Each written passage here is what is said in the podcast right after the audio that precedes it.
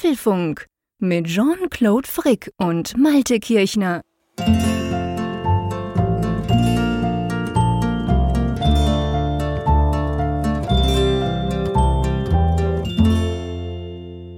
Apfelfunk 339 aufgenommen. Und jetzt wird's äh, anders als sonst. Am Montag, ich muss mich konzentrieren, am Montag, nicht am Mittwoch wie gewohnt, dem 1. August 2022. Lieber Jean-Claude, das haben wir ja selten, dass wir beide mal an einem Montag zusammenkommen. Ja, das fühlt sich tatsächlich ein bisschen merkwürdig an. Da bin ich ganz bei dir. Das ist irgendwie komisch, dass wir am Montagabend zusammen aufzeichnen. Liegt aber ganz einfach an mir, ist ein Termin geschuldet, den ich dummerweise am Donnerstag in London habe. Und da muss man irgendwie schon am Mittwochabend hin. Darum haben wir gesagt, ja, nee, Mittwoch geht natürlich dann nicht. Am Tag arbeiten wir ja beide. Ihr wisst ja, wir machen das immer am Abend. Und so hat sich dann irgendwie der Montag rauskristallisiert. Und ja, jetzt wurde es halt der Montag, aber ich, ich musste es mir also wirklich in den Kalender schreiben, das machen wir ja sowieso, aber auch mit Erinnerung weit genug voran, weil das einfach so überhaupt nicht im Kopf drin ist, dass man am Montag ja. zusammenquasselt, oder? Ja, absolut. Also ich hätte es beinahe heute Abend auch nochmal wieder verschwitzt, weil ich war, ich, ich habe das Wetter heute genutzt. Es war gestern hatten wir einen ziemlichen Regentag. Ich mhm. hatte auch ein bisschen was gepostet davon. Ja. Ist hier, kann hier mal sein an der Nordsee, ist nichts Außergewöhnliches. Ja, und äh, heute war es dann aber tatsächlich wieder sonnig und eigentlich auch ganz schön. Es war mhm. so optimale Arbeitstemperatur, dass man eben im Garten auch was machen kann. Mhm. Und ich habe meinen Garten neu vernetzt. Oh, du hast deinen Garten neu vernetzt. Das tönt ja geil. Was heißt denn das genau? Ja, das, das klingt in der Tat positiv, meint aber eigentlich was Negatives. Du erinnerst dich, ich habe einen scheinbar smarten Rasenmäher. Genau. Habe ich mal drüber erzählt. Auf den ich immer ein ne? bisschen neidisch bin, ja. Ja, vielleicht ja. jetzt nicht mehr. Ich bin gespannt.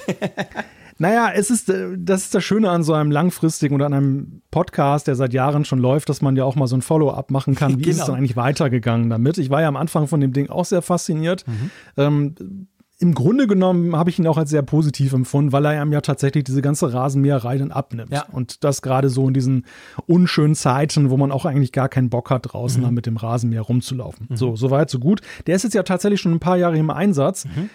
Er hatte nur mal so gelegentliche Unglücke, dass er sich mal auf den Kopf gelegt hat, weil ich ihm den Begrenzungsdraht ein bisschen zu nah am Blumenbeet verlegt habe. Okay. Ähm, zuletzt gab es auch so ein bisschen Probleme, der hat, der hat so einen Anhebesensor, weißt du? Also mhm. wenn du die, den irgendwie weiß, anhebst, oder so. Ja, genau. Oder wenn du zum Beispiel, wenn er irgendwo gegenfährt ja. und dann, dann bevor er sich überschlägt, dann, äh, dann stellt er die Operation sozusagen ein. Mhm. Aber irgendwie war er in letzter Zeit so ein bisschen gestört. So im letzten Winter, da okay. kam ständig Fehlermeldung. Da muss ich sowieso mal gucken. Mein Hauptproblem ist, und das habe ich, ich habe mich immer schon so ein bisschen über diesen Begrenzungsdraht geärgert. Ja, also um das nochmal kurz nervig. einzuordnen. Keine Frage. Man muss ja tatsächlich den ganzen Garten entlang ein Draht. Und das verlegen. ist der Grund, warum ich keinen habe. Nur, ja. nur das, weil das wäre bei mir so kompliziert und irgendwie fünf Kilometer Draht. Ich habe überhaupt keine Lust drauf. Und das ist wirklich schade, ja. Das ist ätzend. Und dann musst du noch so den Garten in der Mitte auch nochmal durchteilen mit so einem genau. Leitdraht, damit er immer dann die, den Weg zur Station zurückfindet. Also in meiner Naivität habe ich ja damals gedacht, also ich habe mich schon informiert, aber bevor ich mich informiert hatte, hatte ich mal gedacht, hm, so ein Ding, das ist smart, das, das misst irgendwie so den, den Garten mhm. aus, merkt Hätte sich das im Speicher. Genau. Und, und dann weiß es halt Bescheid. Er fährt einmal ja, rum und dann weiß er es, genau. Nein, die Dinger sind eigentlich saublöd, ne? werden als smart bezeichnet. Meine heißt nämlich auch Smart Sileno City. Das klingt mhm. natürlich total dufte. Die App ist gereift, das muss man fairerweise sagen. Ich habe ja. zwischenzeitlich auch noch mal ein Update eingespielt. Oh Gott, ich kann ja sagen, das war ja auch eine Katastrophe. Update auf dem Rasenmäher eingespielt. Der Rasenmäher, also es gab erst diese Updates, dass die App aktualisiert ja, werden klar. wollte. Dann, dann hat so eine, so eine Station, die den Funkverkehr, was auch noch blöd ist, der kann kein WLAN, sondern der hat noch so ein eigenes proprietäres äh, Hub-Ding dann, okay. womit er verbunden ist. Also auch wieder eine Steckdose, mhm. die da drauf geht. Und das hat sich alles so ja, über die Luft aktualisiert. Mhm. Aber pass auf, der Rasenmäher selber sagte irgendwann nach einigen Over-the-Air-Updates, er bräuchte jetzt irgendwie mal ein größeres Update. okay. Und das Ganze musste dann über ein USB-Kabel von einem Computer eingespielt werden auf die Unterseite dieses Rasenmähers. Okay. Soweit so einfach oder so, so, so blöd schon. Aber. Wir waren schon Böses.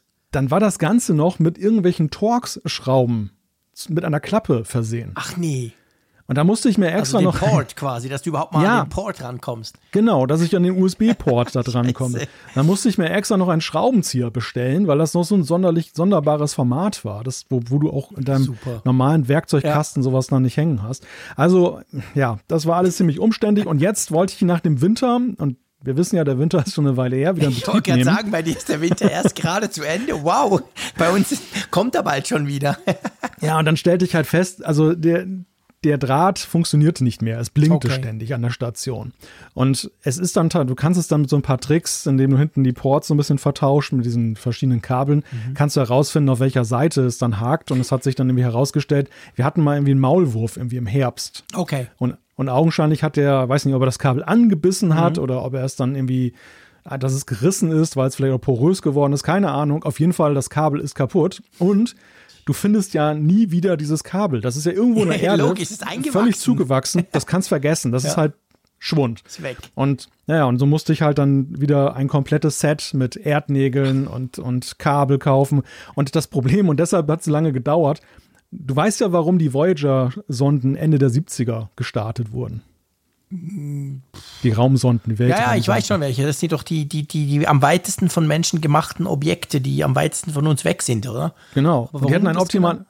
Und die hatten ein optimales Startfenster, weil die Planeten, Jupiter, ah, Saturn ja, und so weiter, die waren gerade damals in einer astronomischen stimmt. Konstellation, die halt wirklich Dass die dann die quasi wegschleudern konnten dann, genau. Genau. Und so ist das bei Malte auch, wenn er ein Draht verlegen muss im Grat, da müssen auch dann alle Planeten an der Reihe stehen. Muss alles stimmen.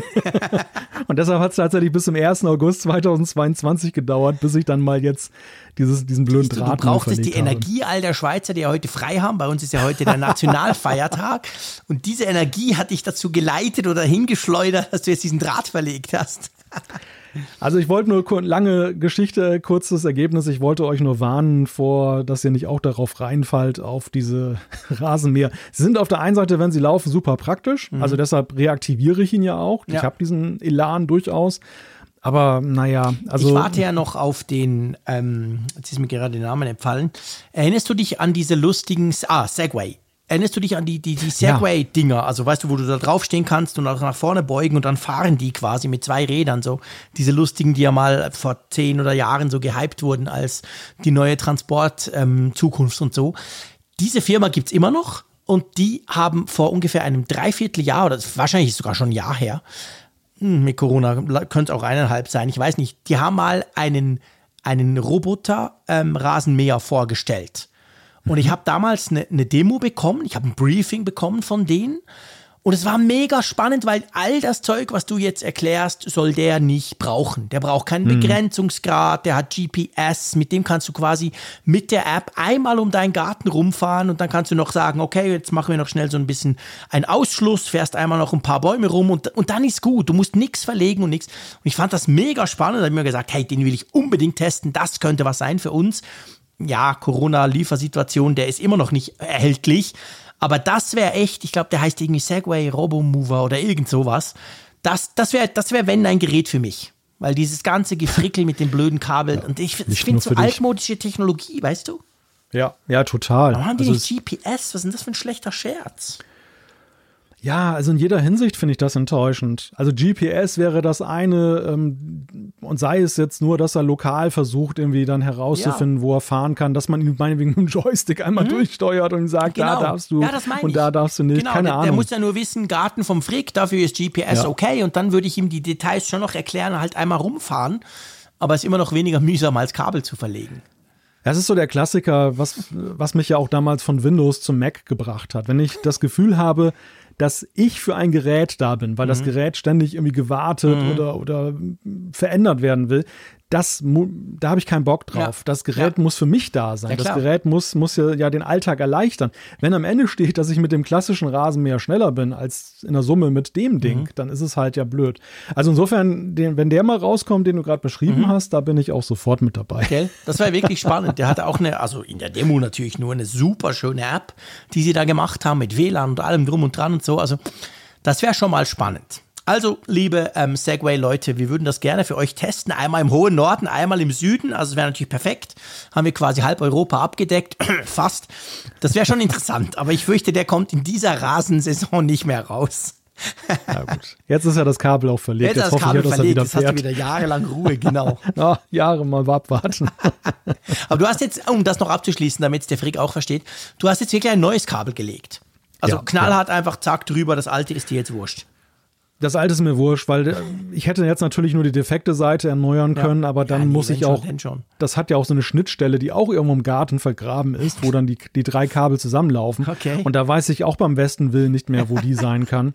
Deshalb, das ist alles sinnlos. Nach all den Jahren war jetzt mal ein neues Kabel fällig. Das kostet ja auch nicht die Welt. Nee, Also nee, ist jetzt es nicht ist ja nur deine Arbeitszeit letztendlich. Ja, dein- aber du bist halt Arbeit. wirklich so anderthalb Stunden, Schon, zwei gell? Stunden bist du mit so einem Quatsch dann halt beschäftigt. Ne? Und ja, wie Naja. dem auch sei. Irgendwas muss ja mal automatisch funktionieren später. Äh, by the way, wenn wir gerade beim Thema sind, automatisch funktionieren, da finde ich, passt eigentlich unser Sponsor von dieser Sendung ganz gut rein. Es ist einmal mehr wieder NordVPN, was uns natürlich riesig freut. Sozusagen der Presenting Sponsor vom Apfelfunk, das darf man, glaube ich, sagen. Ja, und die unterstützen uns auch in dieser Folge wieder. Und ich bin jetzt zwar ja wieder in der Schweiz, aber muss sagen, ich habe gerade letztens einen Kollegen getroffen im Berner Oberland. Und dann waren wir da so ein bisschen am Arbeiten und der hat gesagt, komm, wir, wir machen noch schnell was, ich zeig dir noch kurz was. Und dann irgend in so einem merkwürdigen WLAN, so einem Touristen-Hotspot WLAN, da habe ich dann also auch in der Schweiz NordVPN angeworfen, weil ich einfach dachte, "Hm, ja, ich fühle mich da nicht sicher. Was kann ich damit machen, gerade in Bezug auf die Sicherheit? Ja, du kannst eine ganze Menge damit machen. Einerseits natürlich die klassische Situation, dass du dich in einen von 5.000, 6.000 äh, VPN-Zugangspunkten einwählen kannst in allen möglichen Ländern, über 60 an der Zahl. Und du kannst dann halt, ohne dass Nutzerdaten aufgezeichnet werden, verschlüsselt, mit doppler Verschlüsselung und mit bis zu sechs Geräten halt sicher surfen, beziehungsweise eben dann äh, da Zugang finden. Es gibt allerdings auch den Online-Bedrohungsschutz, der ist inklusive und der braucht nicht mal die aktive VPN-Funktion. Mit der kannst du dich dann schützen gegen Viren, Werbung, Tracker und was da noch so alles da draußen ist. Also ich habe auch noch einen lustigen Use Case da übrigens ganz aktuell. Ich hatte jetzt mal so ein Pi-Hole aufgesetzt. Weißt du, so einen kleinen Raspberry Pi Ja, genau. der eine Software drauf hat, mit der man halt alle möglichen Werbeserver, Tracking-Server blockt und so weiter. Und du wirst lachen, ich hatte jetzt irgendwie das Szenario, dass ich an irgendein Statistiktool ran musste, weil ich es für eine Website aufrufen äh, ja, musste. Und es stellte sich heraus, das war auf der Sperrliste vom Pi-Hole. Shit. Nun kannst du natürlich dann in die Admin-Oberfläche gehen, dann eine, ja Exception so und so weiter. dort. Viel Ja. zu umständlich. Weißt du, was ich gemacht habe?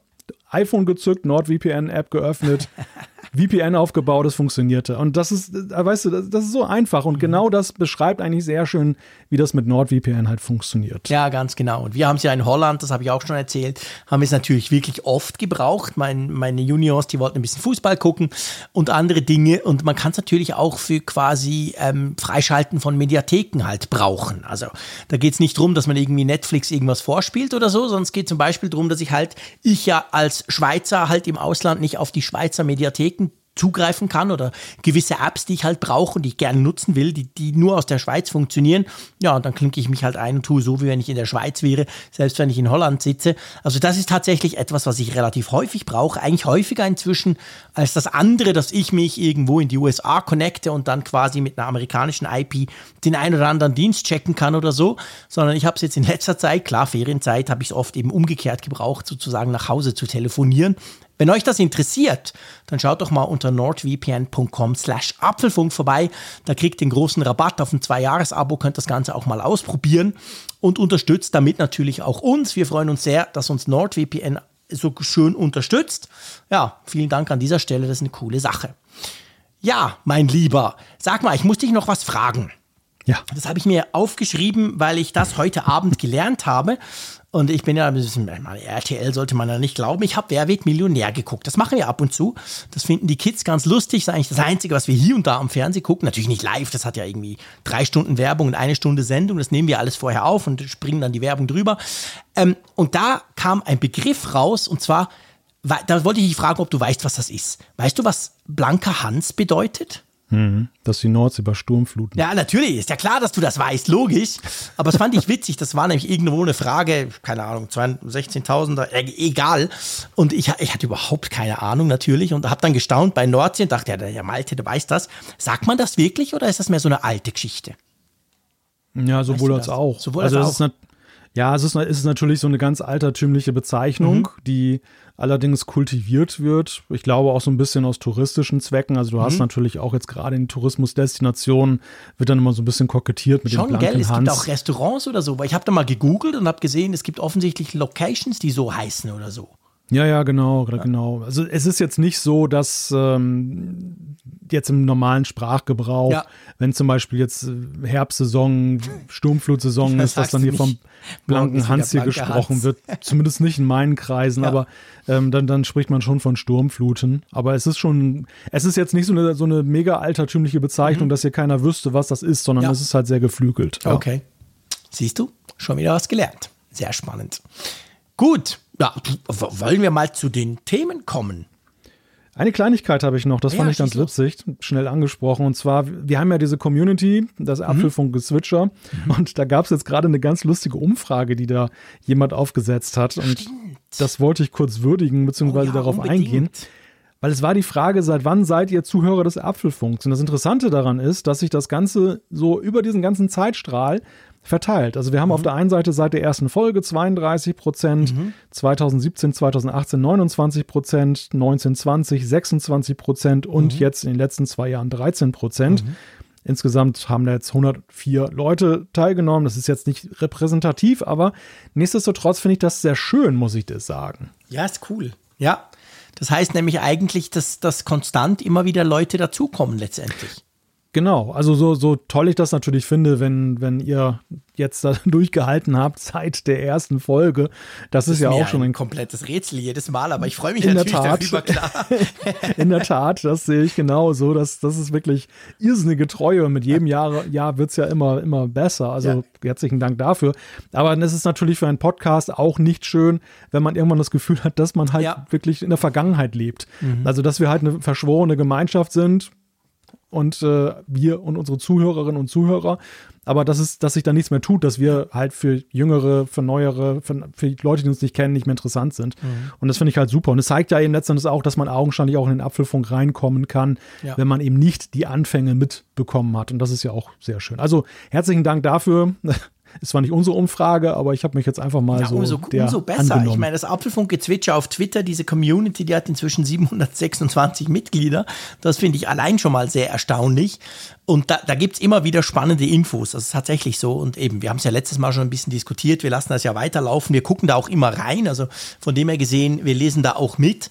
Und ja, es ist interessant. Es ist ein anderer Feedback-Kanal, beziehungsweise sagen wir mal, ist nicht direkt ein Feedback-Kanal, aber ein, ein Diskussionskanal. Und ich, ich habe diese Dings auch gesehen, diese, diese Umfrage. Ich habe dann geklickt seit Anfang. Ist das okay? ich auch. Du auch? Okay, gut. Ja, wahrheitsgemäß. Ich habe mir das ja auch seit Anfang an angehört. Du musstest dir das seit Anfang an antun mit mir. Seit mehr als sechseinhalb Jahren, genau. Ja, apropos Anfang, lass uns mal anfangen mit den ja, Themen. Ja, ich wollte gerade sagen, ich meine, wenn man neu einsteigt bei uns, ist es wahrlich schwierig, den Anfang äh, einfach zu, so ein bisschen wie bei Twitter. Am Anfang ist ja Twitter recht schwierig, weil ah, du verstehst noch gar nicht so, wie es funktioniert und du kennst auch noch niemanden. So ähnlich ist ja mit unseren Einleitungen zum Teil auch. Also wenn heute jetzt jemand neu angefangen hat, dann hat der, dann begreift er erst jetzt langsam, was wir hier eigentlich tun, oder? Weil vorher dachte er Rasenmäher, Nordsee, Sponsor, hm, worum geht's wohl in diesem Podcast? Kommen die auch nochmal zum Punkt, ja. Genau. Ja, der, der Punkt ist, also das ist dann natürlich die Themen Stand Montag, 1. August, falls ja. ihr jetzt den Anfang schon wieder vergessen habt auch in der langen Zeit. Ähm, wir haben folgende Themen. Besser als gedacht. App-Tracking Transparency macht Meta das Leben schwer. Schlimmer geht's immer. Es geht um Apples Quartalszahlen. Apple Car. Ist das ein Auto oder kann das weg? Ich möchte gerne zahlen. Apple Pay in mehr Browsern. Und natürlich die Umfrage der Woche mit einem Zwischenstand, muss man ja sagen. Ja. Und die Zuschriften unserer Hörerinnen und Hörer. Genau, weil, das ist vielleicht auch noch wichtig, ähm, wir machen das natürlich so, wir bringen den Podcast ganz normal Mittwoch auf Donnerstag Nacht online. Also das ändert jetzt nichts, nur weil wir Montag aufzeichnen. Das ist der Workflow, den wir haben. Das ist auch denke ich mal, so wie es die meisten sich gewöhnt sind, am Montag poppt da der neue Podcast auf. Klar, wenn jetzt Tim Cook entlassen wird und zu Dell geht oder wenn Apple eben doch Twitter kauft, dann würden wir irgend noch eine, eine Schalte machen. Da würden wir irgendwie noch was hinkriegen und sei es per Sprachnachricht oder whatever. Da würden wir natürlich sowas einbauen. Aber ich sage jetzt mal, Ja, wenn es irgendein weiteres halt Thema gibt, das ist ja im Moment so ein bisschen Sommerpause, das merkt man definitiv. Ja. Also wir haben jetzt beide nicht das Gefühl, dass noch so viel passiert morgen und übermorgen. Aber nichtsdestotrotz, seid euch versichert, wenn was ganz krasses passiert, versuchen wir das noch reinzubringen und sonst eben, wie gesagt, ist der Newsstand sozusagen Montagabend. So, Lass uns mal einem anderen das Leben schwer machen, beziehungsweise Apple macht das.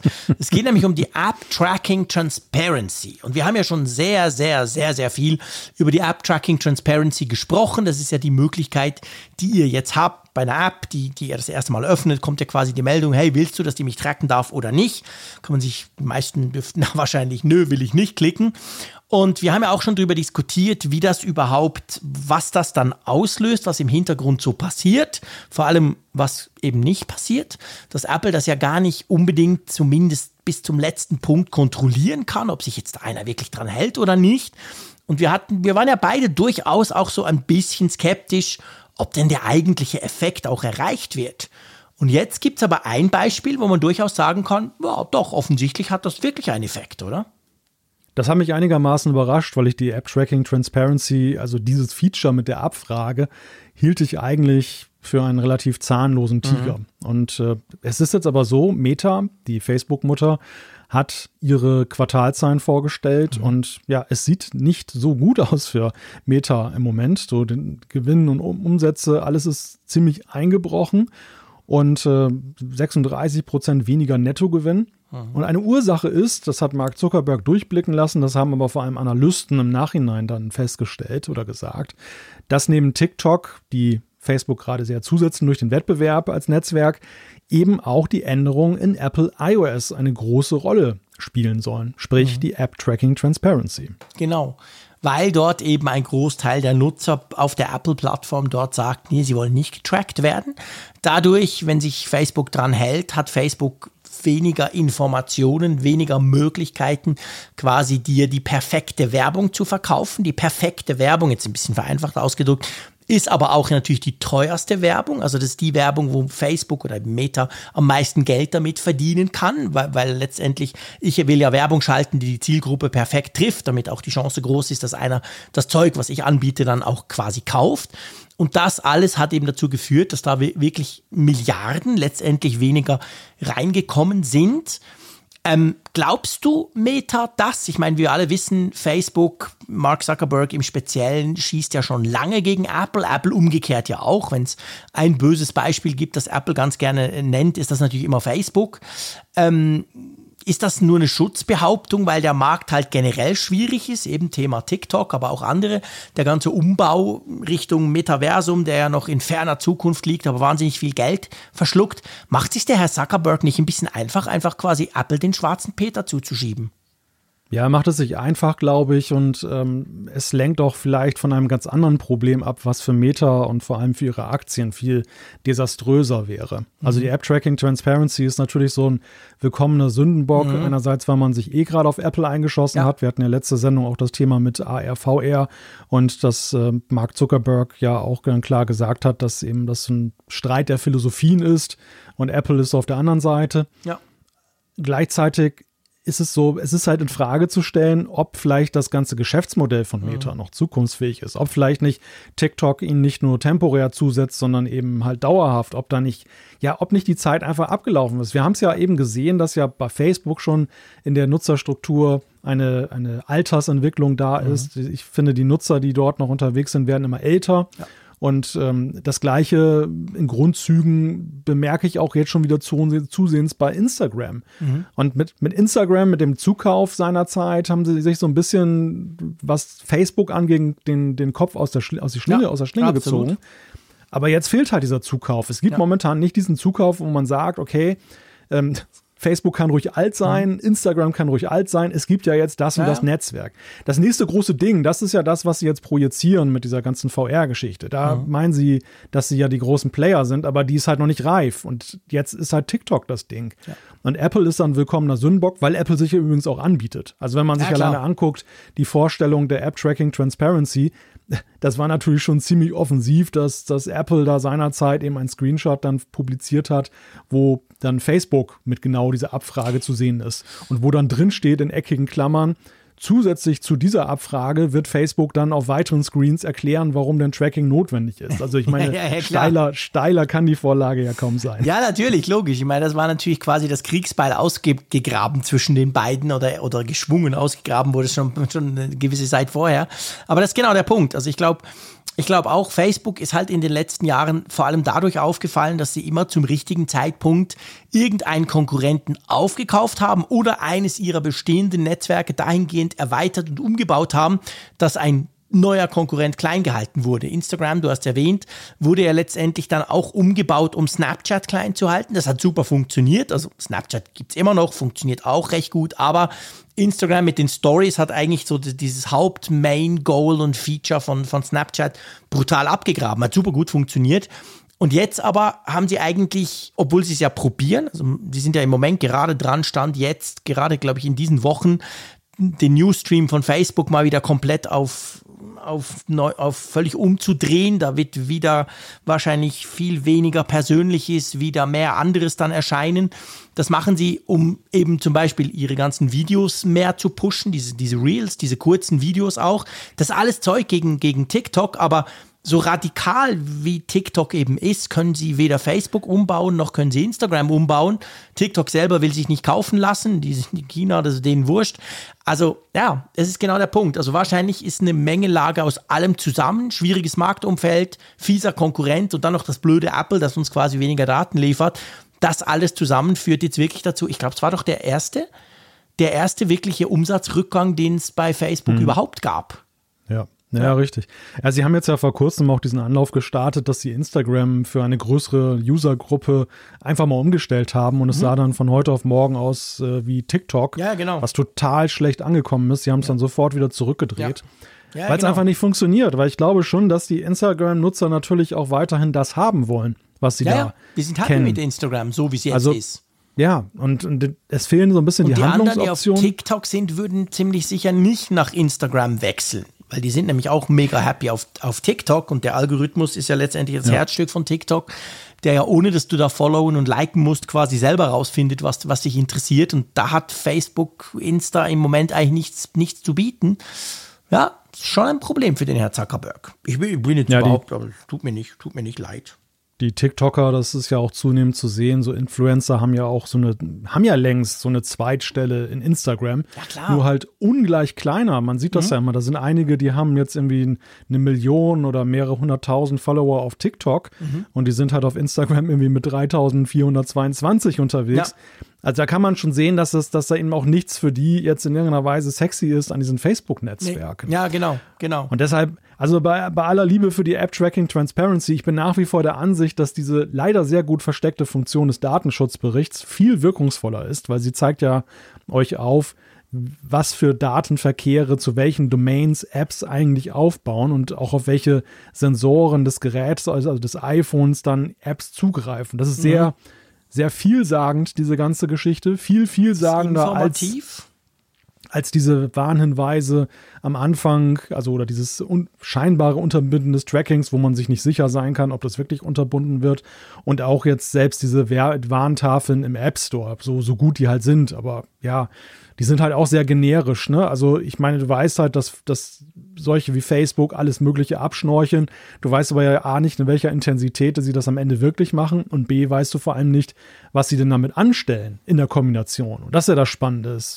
Ja, das, das ist so, aber ich bin trotzdem der Meinung, weißt du, der, der Punkt ist doch der, Otto Normalnutzer, und da meine ich jetzt nicht die, die Apfelfunk-Hörerinnen und Hörer, die gehören da ziemlich sicher nicht dazu, aber wenn ich die Wahl habe, einen Datenschutzbericht zu lesen, der mir ganz viele Informationen gibt, wo ich aber dann kein, wo ich ja nicht sagen kann, ja, Moment mal, also diese URL will ich nicht, kann ich das irgendwie wegklicken, sondern ich sehe es halt einfach und einem einfachen Schalter am Anfang, wo ich einfach sagen kann, nee, will ich nicht, Punkt. Und dann habe ich natürlich sofort das Gefühl, geil, Apple kümmert sich, jetzt Facebook ist tot. Also weißt du, und das hat natürlich viel, viel einen größeren Effekt, ob es dann im Hintergrund auch wirklich gemacht wird. Das haben wir ja schon oft diskutiert. Das ist ja unser beider, da sind wir beide doch eher skeptisch, du noch sogar ein bisschen mehr als ich. Aber ähm, ich sag mal, vom, vom, für den Nutzer her ist das natürlich eigentlich das, was er will. Der will doch keinen Datenschutzbericht lesen. Nein, der will einfach klicken, no, Tracking verboten, Punkt. Und dann erwartet er aber natürlich auch, dass die sich dran halten, beziehungsweise umgekehrt, dass sich Apple die Mühe gibt, das auch zu überprüfen. Ja, und das ist ja eben zu hinterfragen. Und ja, vor allem klar. ist es ja eben so, das würde, dieser Knopf alleine hat ja noch gar keine Auswirkungen auf den Geschäftsbericht von Facebook. Das muss man ja auch ganz klar ja. sagen. Wenn sie hintenrum ihr Geschäft weitermachen mit irgendwelchen Tricks und Apple greift entweder nicht durch oder kann es nicht dann auch verifizieren und beweisen, mhm. ja, dann ist das halt ein, ja, ein schöner Knopf und nicht mehr. Klar. Also da, da, da, wie gesagt, ich gebe dir recht, das andere ist ziemlich geekig, das andere ist auch extrem versteckt. Ich musste selber letztens ja, sehr lange suchen, bis stimmt. ich den wiedergefunden habe, ja. wo der überhaupt ist. Ähm, viel zu versteckt, wie ich finde. Mhm. Aber er ist halt extrem aussagekräftig, ja. weil man halt unglaublich viele Sachen da rauslesen kann. Übrigens nicht nur über Facebook, sondern über alle möglichen Apps. Ja, ja klar, nee, das, ist, das kannst du ja bei jeder App machen, absolut definitiv. Ja, das ist so. Aber es zeigt halt trotzdem, und weißt du, ich glaube schon, ich glaube halt schon trotzdem, dass, dass gerade Facebook sich dann da schon im Rahmen natürlich der Möglichkeiten und wo es geht, werden sie versuchen, das zu umgehen, wenn man es ihnen nicht nachweisen kann. Da bin ich völlig überzeugt davon. Trotzdem denke ich, dass äh, gerade Apple, wenn sie bei einer App genau hingucken, dürfte es genau so eine App sein. Weißt du? Ich glaube, mhm. auch Apple hätte nicht, hätte kein Problem damit, Facebook zumindest mal temporär aus dem App Store zu schmeißen. Und darum glaube ich schon, dass, ja dass die sich schon ein bisschen, weißt du, wahrscheinlich müssten die sich mehr dran halten als die Funkgeräte-App. Weißt du, was das ich meine? Weiß ich weil, nicht. Die, nee, aber du weißt, was ich meine. Die stehen natürlich so im mhm. Fokus und man weiß natürlich, dass Apple und Facebook, die haben wirklich ein Beef zusammen.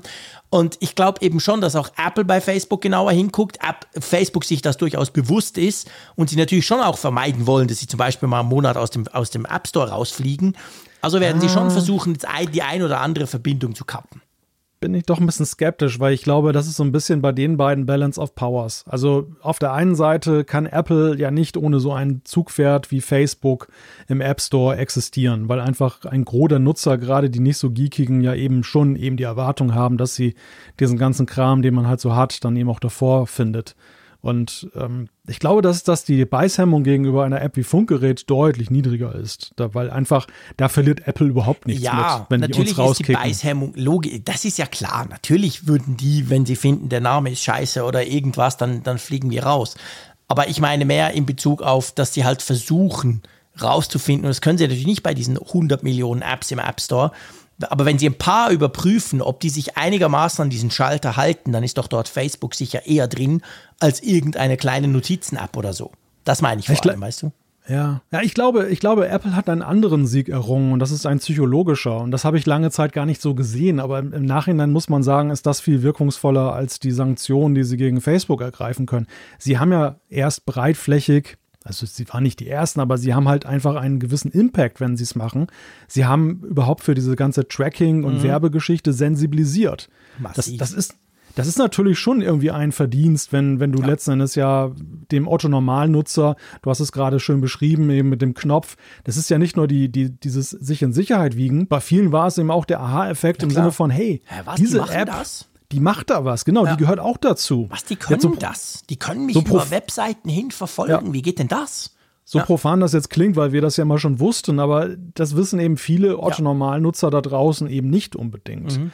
Und ich glaube, insofern, das hat der ganzen Sache, also der, der, der Schaden, der Meta da entstanden ist oder die, die Umsätze, die sie nicht gemacht haben, das hat vielleicht auch einfach was damit zu tun, dass die Stimmung ein bisschen ja. gekippt ist. Das, ja. Man kann nicht mehr so ungeniert rumtracken ja. und machen, weil man schon irgendwie ich glaub, beobachtet Das ist genau der wird. Punkt. Das ist genau der Punkt. Also ich glaube, da, dass die Nutzer das nicht mehr gutieren in irgendeiner Form und nicht mehr wollen und vor allem sensibilisiert sind, dass das passiert, das allein kostet Meta Milliarden. Da bin ich absolut überzeugt. Völlig unabhängig, ob die Nutzer jetzt dort wirklich Ja oder Nein klicken. Aber das ist genau das. Also das Thema Datenschutz und vor allem das Thema Tracking und ich meine, wir wollen jetzt nicht so tun, wie wenn wir die Obergeeks wären. Bis ins letzte Detail war uns das ja auch nicht bewusst. Mit jedem Facebook-Skandal kam wieder mehr raus, was die alles können, das ist klar.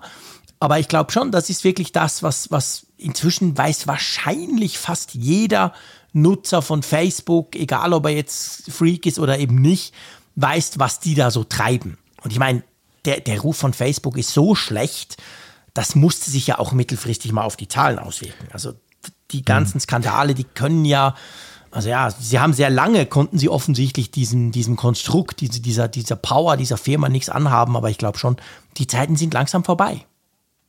Naja, ich meine, was, was schockierend war, auch aus Geek-Perspektive, ist ja, wie schamlos letzten Endes das Geschäft mhm. eben auch dieser dahinterliegenden Werbewirtschaft ist. Da man hat ja immer doch gedacht, dass ja eben ein gewisser moralischer Kompass noch vorhanden ist, ja. weil einfach die Größe und die Masse an Menschen, die, mit der man es sich auch nicht verscherzen will, vielleicht so als eine Art Regulativ mhm. wirken könnte, dass man sich nicht traut, bestimmte Dinge zu tun.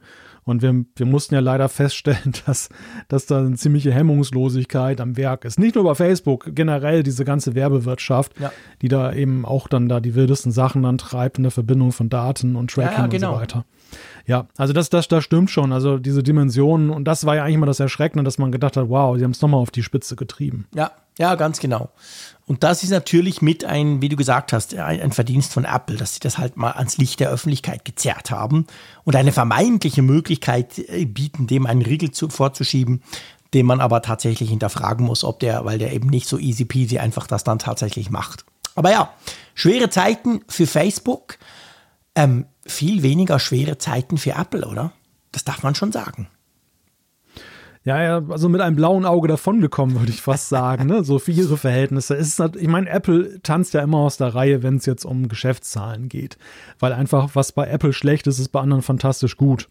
Und, und so muss man das ja sehen. Also selbst die Vorhersagen, die düsteren Vorhersagen wären ja für jedes andere Unternehmen immer noch ein Traum gewesen. Aber Apple, ziemlich erfolgsverwöhnt, Wachstum in allen Sparten, ja, dann ist es natürlich schwierig, dann diese, die, die Messlatte dann nach unten zu ziehen. Und jetzt sind halt die Zahlen vorgestellt worden für das letzte Quartal. Und es ist, ja, man muss sagen, sie sind noch ganz gut weggekommen, oder?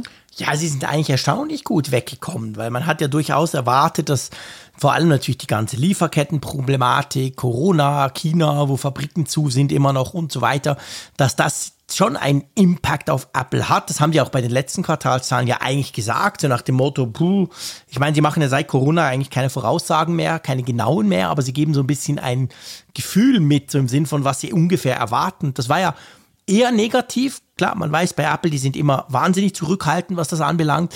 Und unter dem Aspekt muss man eigentlich sagen, ja, puh, so schlecht war es ja überhaupt nicht, oder? Also ich meine, die Börse hat jubiliert, als die Quartalszahlen rauskamen. Dann, was war es, Donnerstagabend, glaube ich, oder? Ja, also mit ein paar Tagen Abstand muss man sagen, äh, ja, man sieht schon die allgemeine Entwicklung sehr stark in Apples Zahlen jetzt. Also das, sie sind halt gut weggekommen. Sie haben 83 äh, Milliarden mhm. US-Dollar Umsatz gemacht. Mhm.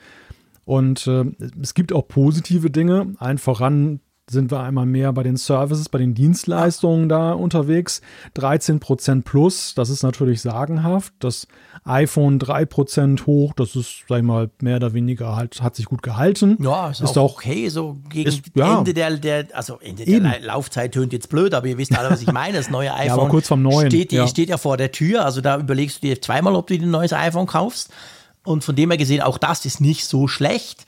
Wer wirklich übel dran war, war der Mac muss man ganz ja. klar sagen. Also was war das, minus 10 Prozent oder so? 10 Prozent, ja. Ähm, das ist natürlich scheiße und das ist ziemlich sicher genau dieser Lieferproblematik geschuldet. Wir haben ja wochenlang darüber berichtet, dass die ja eigentlich überhaupt, der Mac Studio ist überhaupt nicht greifbar. Die MacBook Pros waren plötzlich auch nicht mehr bestellbar über viele, viele Wochen lang. Also ich glaube, das muss man sagen, das war einfach da der Punkt. Es kam halt nichts aus China, oder?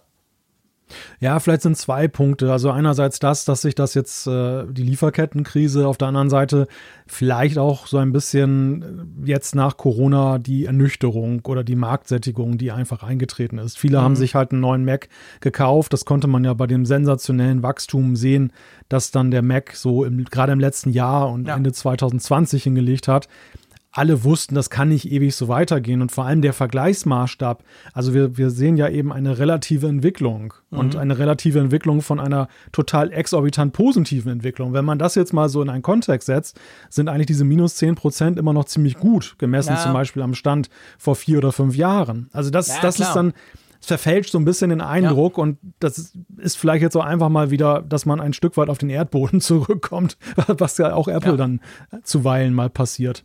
Bei den Variables, da sind sie auch ziemlich runtergegangen. Ja, ziemlich, gell? Was war das? Minus 8 Prozent.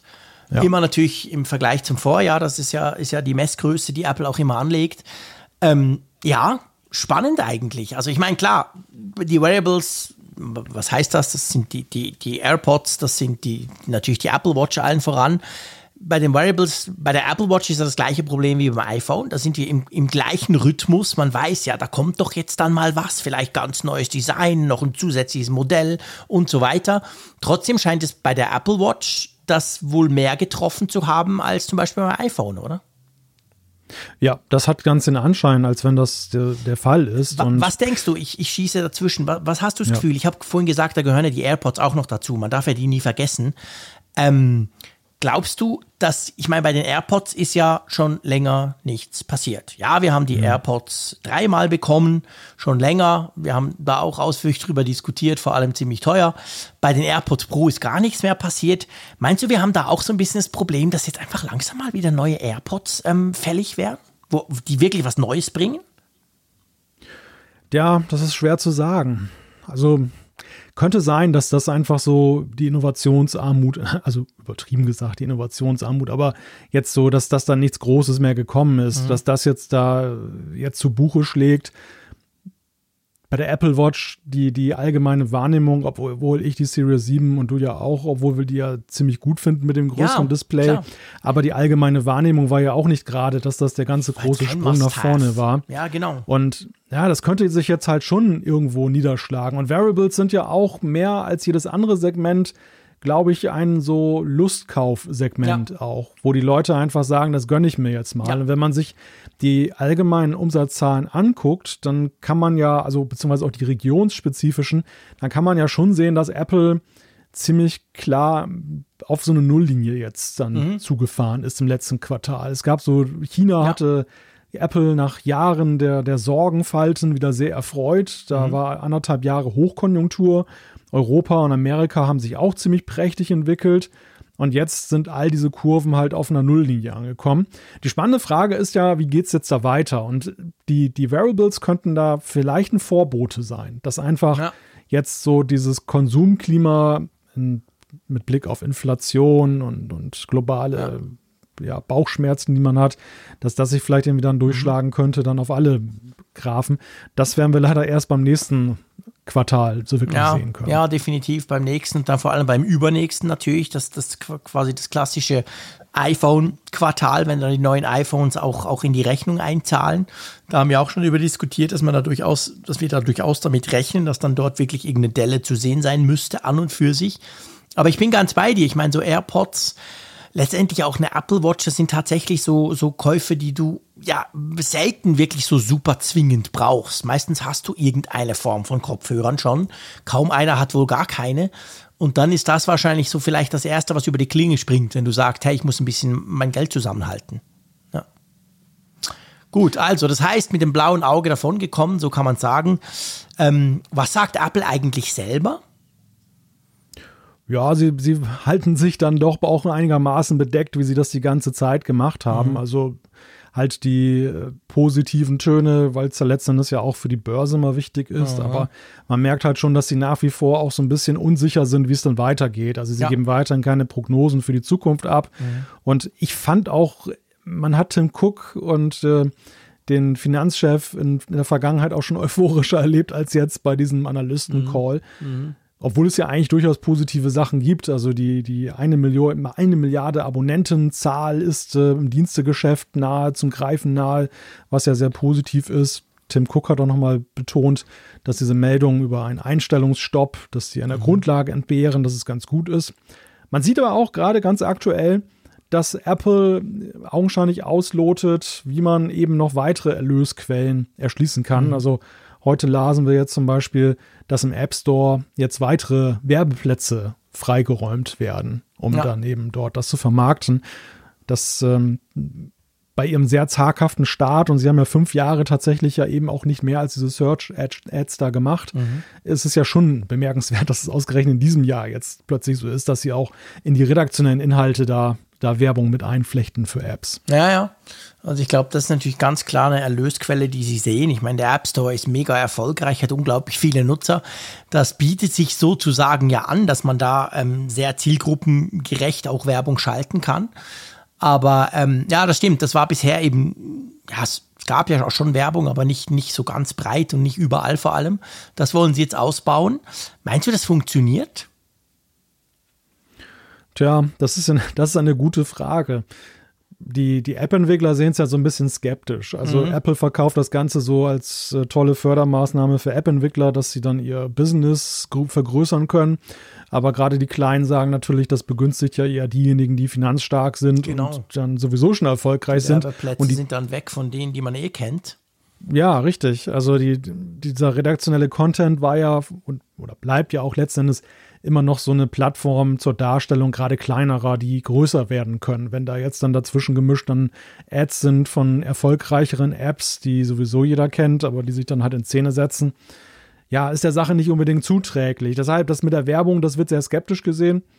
Ich glaube erstmal für Apple, die sehen ihren Markt und mhm. den, den nutzen sie halt aus. Und das ist natürlich ein sehr attraktiver Werbeplatz. Jetzt, wenn man dieses Today-Tab nimmt, ja, ist gleich an Position 1. Da werden wahrscheinlich auch gute Preise für aufgerufen. Ja, ziemlich sicher, das denke ich auch. Also von dem her gesehen, das kann schon. Ich denke schon, dass, dass, dass, dass das viel Geld bringen kann bei Apple.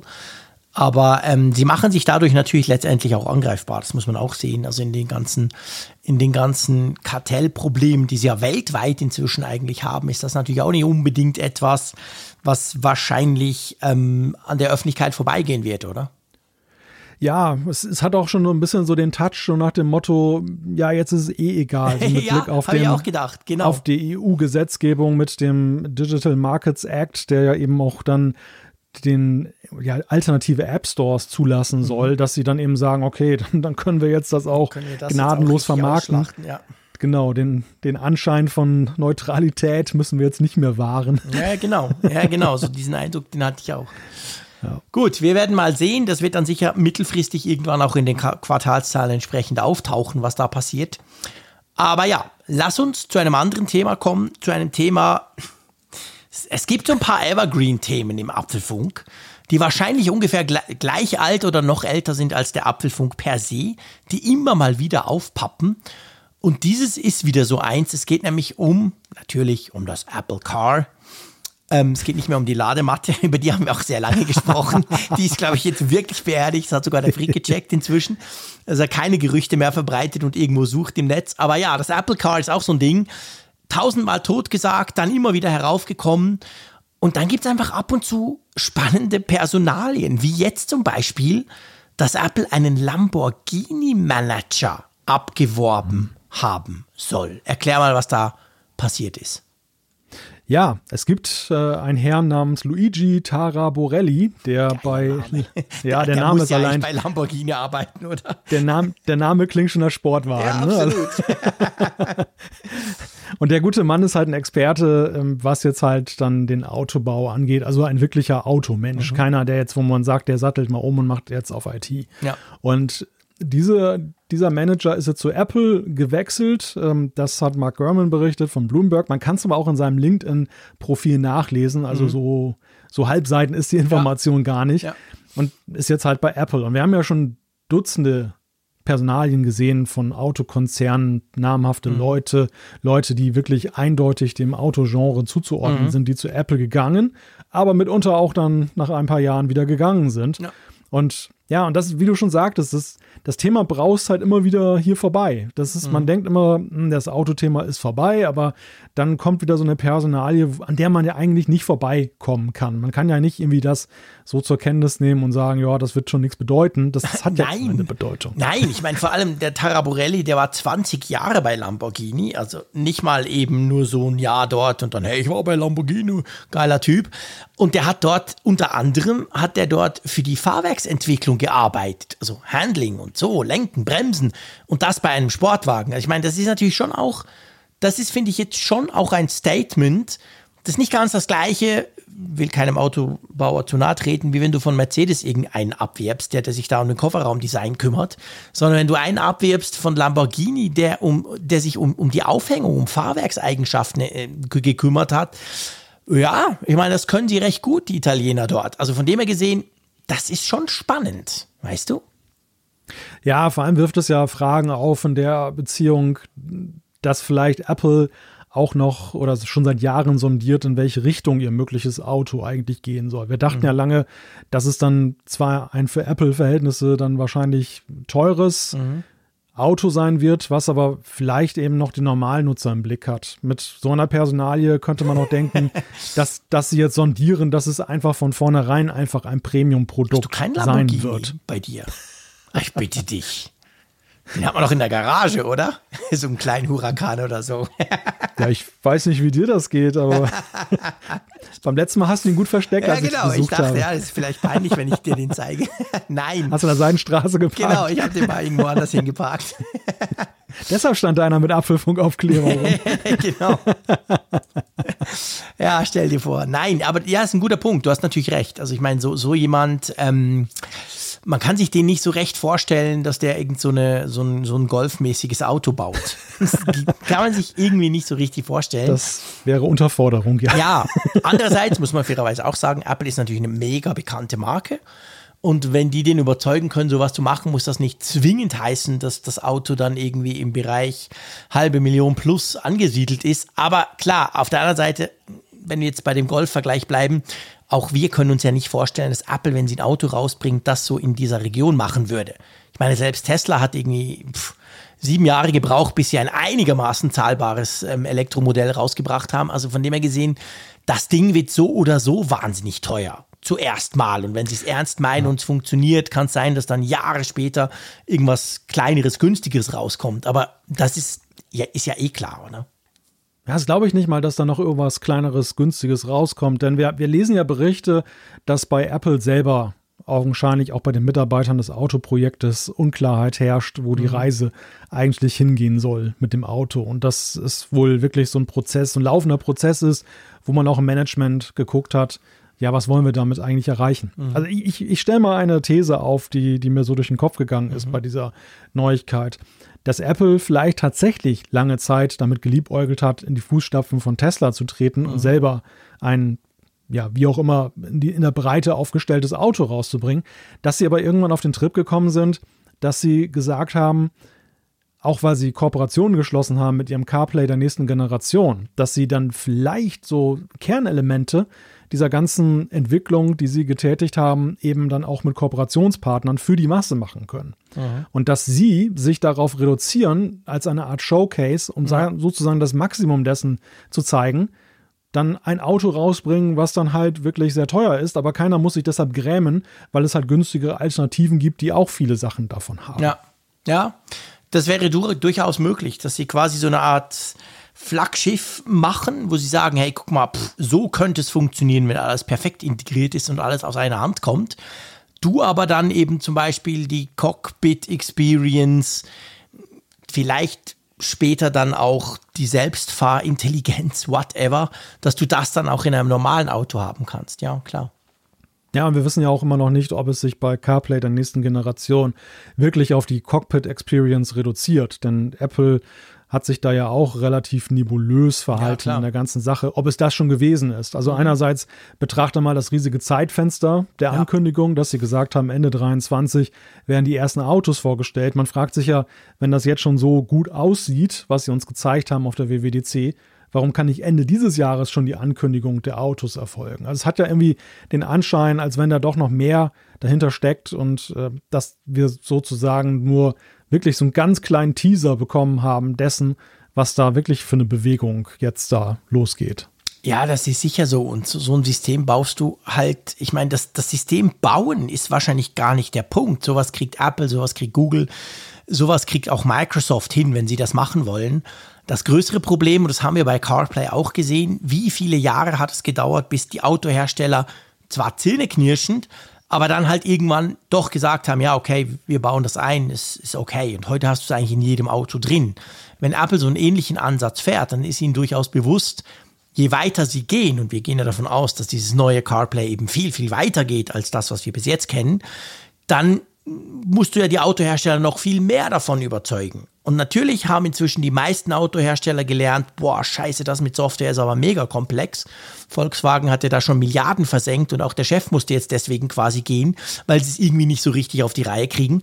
Ähm, Aber trotzdem, ob das dann heißt, dass sie bereit sind zu sagen, ja komm, wir können es nicht, wir geben das doch einfach Apple. Das sieht ja auch Google. Ich meine, es fahren noch nicht so viele Auto mit Google Automotive rum. Da ist Volvo, da ist, da ist Polestar, das ist ja quasi Volvo. Da ist jetzt neu Renault noch im neuen ähm, Elektroauto, das sie rausbringen. Aber das hat jetzt auch noch nicht jeder einfach so drin, weil wahrscheinlich ganz viele halt denken, ja, puh, aber das gleiche Betriebssystem da auszulagern. Und ich meine, diese Probleme wird Apple genau gleich haben. Ja, klar. Ja, wir haben das ja bei vielen Dingen gesehen, wo Apple in etablierte Geschäfte hineingeht. Bei Apple Pay ist es ja auch nicht anders gelaufen. Die Banken ja. haben sich am Anfang mit Händen und Füßen dagegen genau. gestemmt. Und Apple musste erstmal so das Brecheisen in die Tür kriegen, ja. halt mit ihren Kooperationen mit Einzelnen, genau. dass sie dann eben der, der breiten Öffentlichkeit halt gezeigt haben, so geht es und jetzt geht mal zu eurer Bank und fordert das ein. Mhm. Und so wird es vielleicht ein Stück weit auch mit dem Auto sein. So war es ja definitiv bei CarPlay der ersten Generation. Mhm, absolut ging auch mit exklusiven Partnern los, die es mehr schlecht als recht unterstützt genau. haben. Und dann ähm, entstand so eine Bewegung. Sie rühmen sich ja jetzt ja auch, dass ja sehr viele gar kein Auto mehr kaufen, wenn ja. man es keinen CarPlay hat, genau. zumindest in den USA. Mhm. Ja, also ich glaube, für die Autohersteller ist das auch so eine ambivalente Geschichte. Auf der einen Seite haben sie sicherlich aus der Vergangenheit und von anderen Beispielen gelernt, dass es nicht schlau ist, sich auch Apple und solchen, sagen wir, Bewegungen, die im Silicon Valley ihren Anfang nehmen, zu entziehen. Ja. Dass man, dass man schlau ist, ja. mit zu den Ersten zu gehören. Absolut. Diese Bockigkeit, die hat keine Zukunft. Ja. Aber gleichzeitig sehe ich es halt auch so wie du, dass sie natürlich dann eben auch schon so ein bisschen sehen und das ja auch nicht zu Unrecht, dass ihre Deutungshoheit in der Weiterentwicklung ja. des Automobils schwindet. Und weißt du, je weiter das ja geht, ich meine, eigentlich muss man ja sagen, ja, aber Mensch, CarPlay-mäßig so ein bisschen Navigation und ein bisschen Kommunikation, das sind ja eigentlich Peanuts. Wenn das weitergeht, je mehr Daten du ja hast, und das zeigt ja zum Beispiel Tesla sehr gut, die, die sammeln ja seit 2012, sammeln die ja Daten. Seit da fahren die, die diese Modelle rum und die sind ja immer vernetzt. Und diese Daten sind ja unglaublich wertvoll, gerade wenn es um, um autonomes Fahren geht. Und da stellt sich dann auch die Frage, wer generiert da welche Daten und wo bleiben die dann am Schluss quasi liegen. Darum glaube ich, dass die Einstiegshürde da vielleicht noch größer ist, weil man halt genau weiß, hey, puh, da geht es jetzt nicht nur ein bisschen drum, dass du besser Podcast hören kannst im Auto, sondern da geht es unter Umständen ans Eingemachte. Und ich finde das mit dem Auto, was du gesagt hast, die Idee quasi, das als Showcase zu machen, das kann man auch noch weiterdenken. Vielleicht werden wir dieses Auto jetzt unabhängig von der finanziellen Power von uns gar nie kaufen können. Weißt du? Ja. Vielleicht kommt ja. tatsächlich aber ein Auto raus, dass sie auch so viel produzieren, dass du das zumindest irgendwo sehen kannst auch, einfach um zu zeigen, guck mal, wie geil unsere Technologie funktioniert. Und ja. dann geht es wirklich darum, diese Technologie, zum Beispiel Selbstfahren, vielleicht sogar Elektroautosteuerung, whatever, diese Technologie dann zu lizenzieren letztendlich. Ja, und das ist ein ganz wichtiger Punkt, den du ansprichst. Also Apple hat ja, also ihre Freunde sind auch gleichzeitig ihre Feinde. Sie haben ja, ja, zwei große Feinde und Hürden, die zu nehmen sind.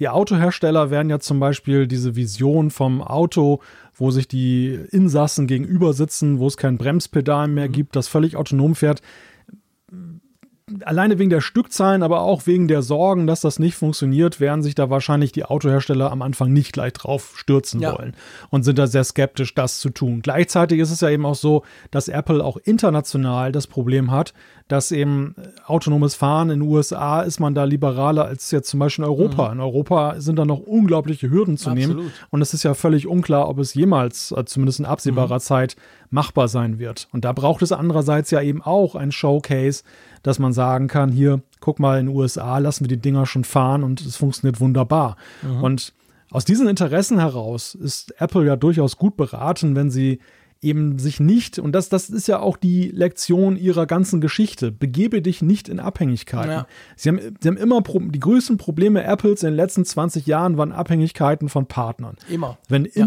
wenn Intel keine Chips rausbekam, wenn genau. sonst irgendwas ja. passierte, äh, beim, beim ersten Versuch, ein Smartphone zu machen, damals diese Motorola-Kooperation. Das iTunes-Phone, genau, dieses ja. schreckliche.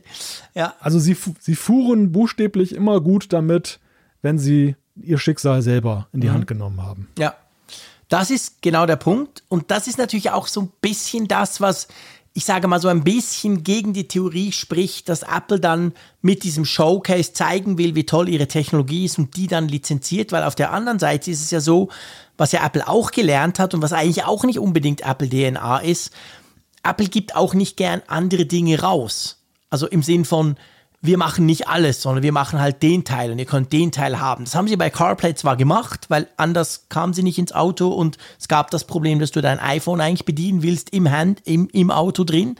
Aber man kann sich Apple so als Zulieferer eigentlich auch nicht wirklich vorstellen. Und dann fährt dann der BMW rum mit der geilen Apple-Technik. Auch das, da muss ich sagen, habe ich auch Mühe mit, oder?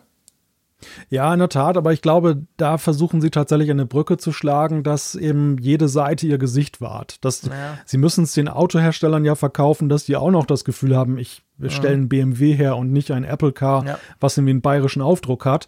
Und genauso ist es dann eben umgekehrt genauso, dass Apple natürlich antritt, das, was sie übernehmen im Auto, Mhm. Wirklich so, wie sie es ja heute bei CarPlay auch machen. Ich meine, CarPlay, das ist ja krass. Das, das wischt ja mal eben das ganze Infotainment-System deines Autos einfach weg. Ja, es genau. Ist nicht, es, ist, es ist nicht mehr sichtbar. Es existiert Nö, nicht mehr. Genau. Du, bist, du, du guckst nur noch auf einen Apple-Screen. Ja. Und so, denke ich, wird das mit CarPlay der nächsten Generation auch laufen. Es wird unglaublich dominant sein, das mhm. System. Und innerhalb dieses abgesteckten Rahmens, den Apple bekommt, mhm. werden sie sich hemmungslos austoben. Ja, und, und sie sie haben auch, glaube ich, gar keine Ambitionen, zum Beispiel irgendwelche Skins, also jetzt so Designelemente von den Autoherstellern da noch mit aufzunehmen. Nein, sie machen es einfach nach ihrem Gusto. Ja, genau.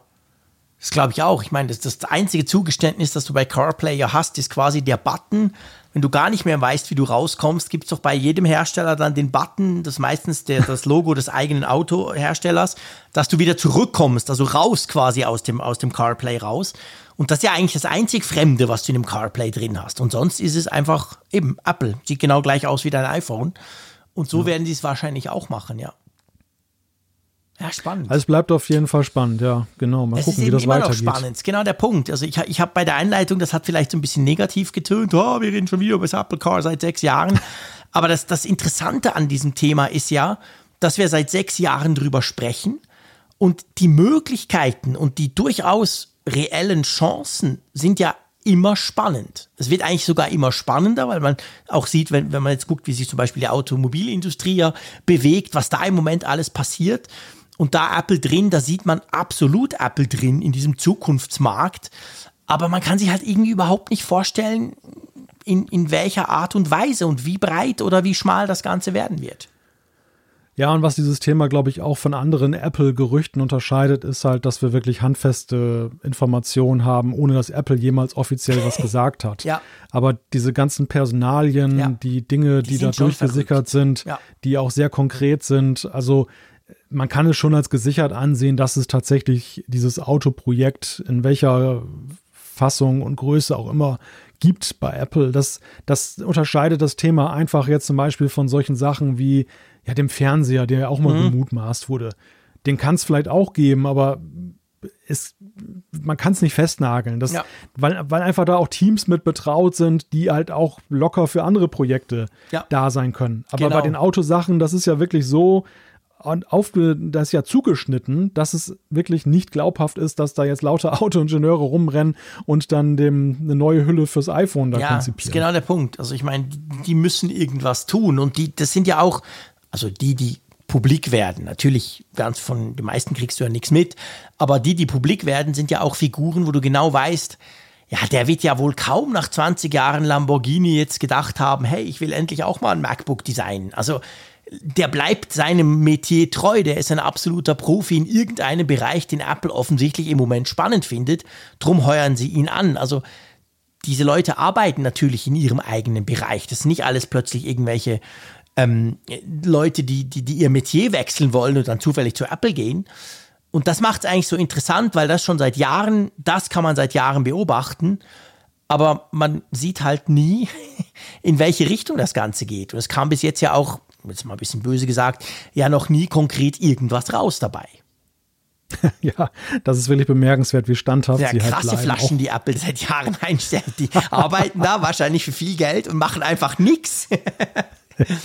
ja, naja, das ist sehr, sehr, sehr interessant. Ich finde das auch nach wie vor faszinierend und bin auch immer total hin und her gerissen, was es denn eigentlich sein könnte. Naja, warten wir noch ein bisschen.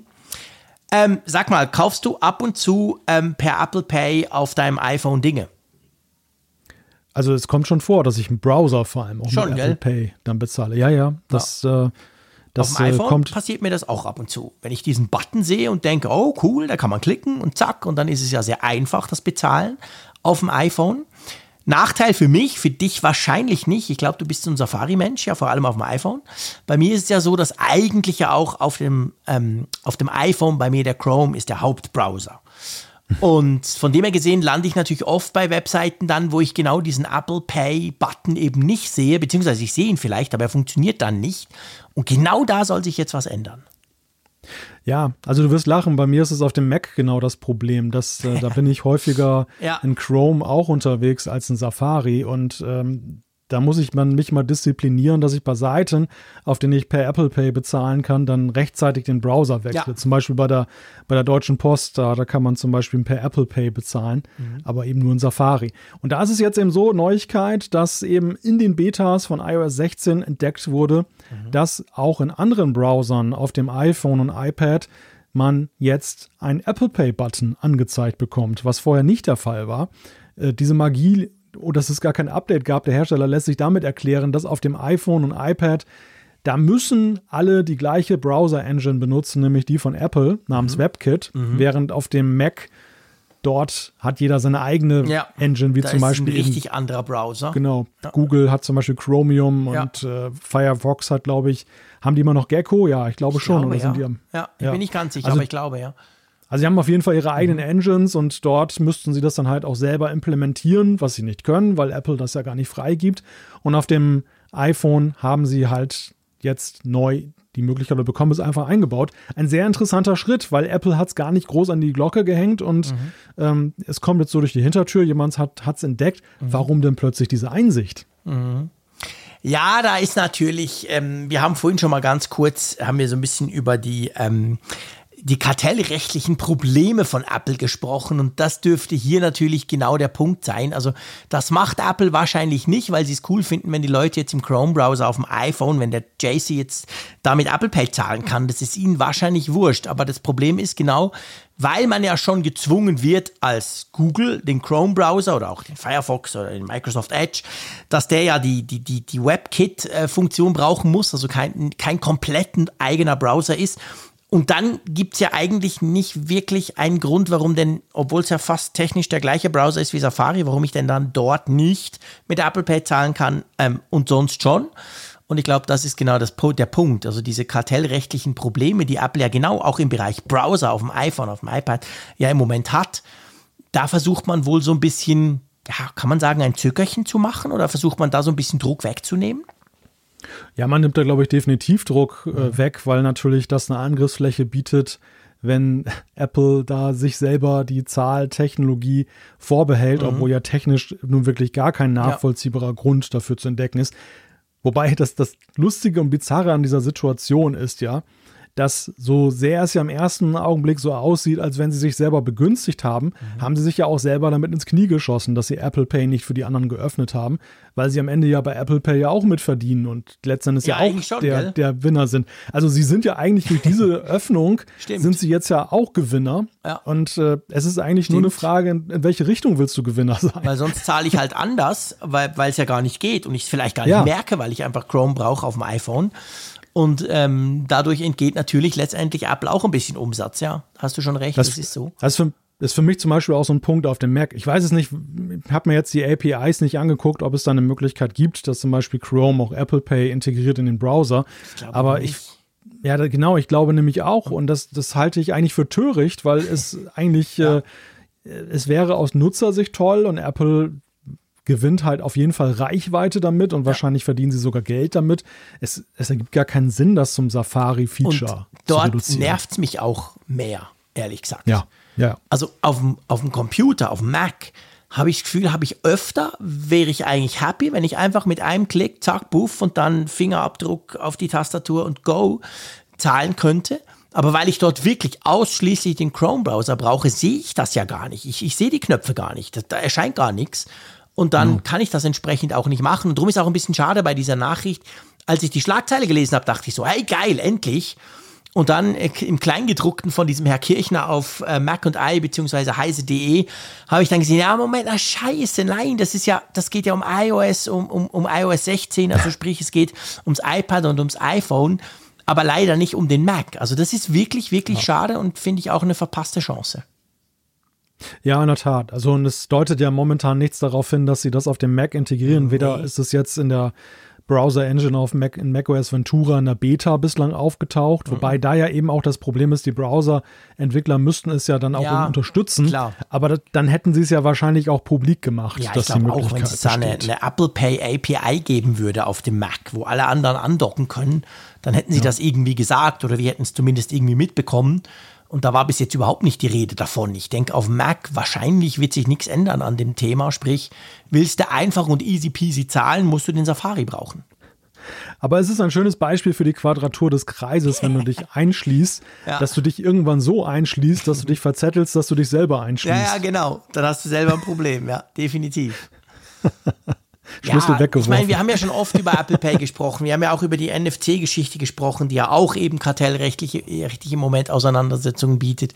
Dass halt der, der, der Doppelklick quasi bei der NFC-Schnittstelle dann eben anderen Apps nicht, nicht ermöglicht wird. Also irgendwie bei, bei generell kann man sagen, beim, beim Thema Apple Pay ist das alles so ein bisschen unlogisch, warum Apple das so knallhart einnagelt, oder?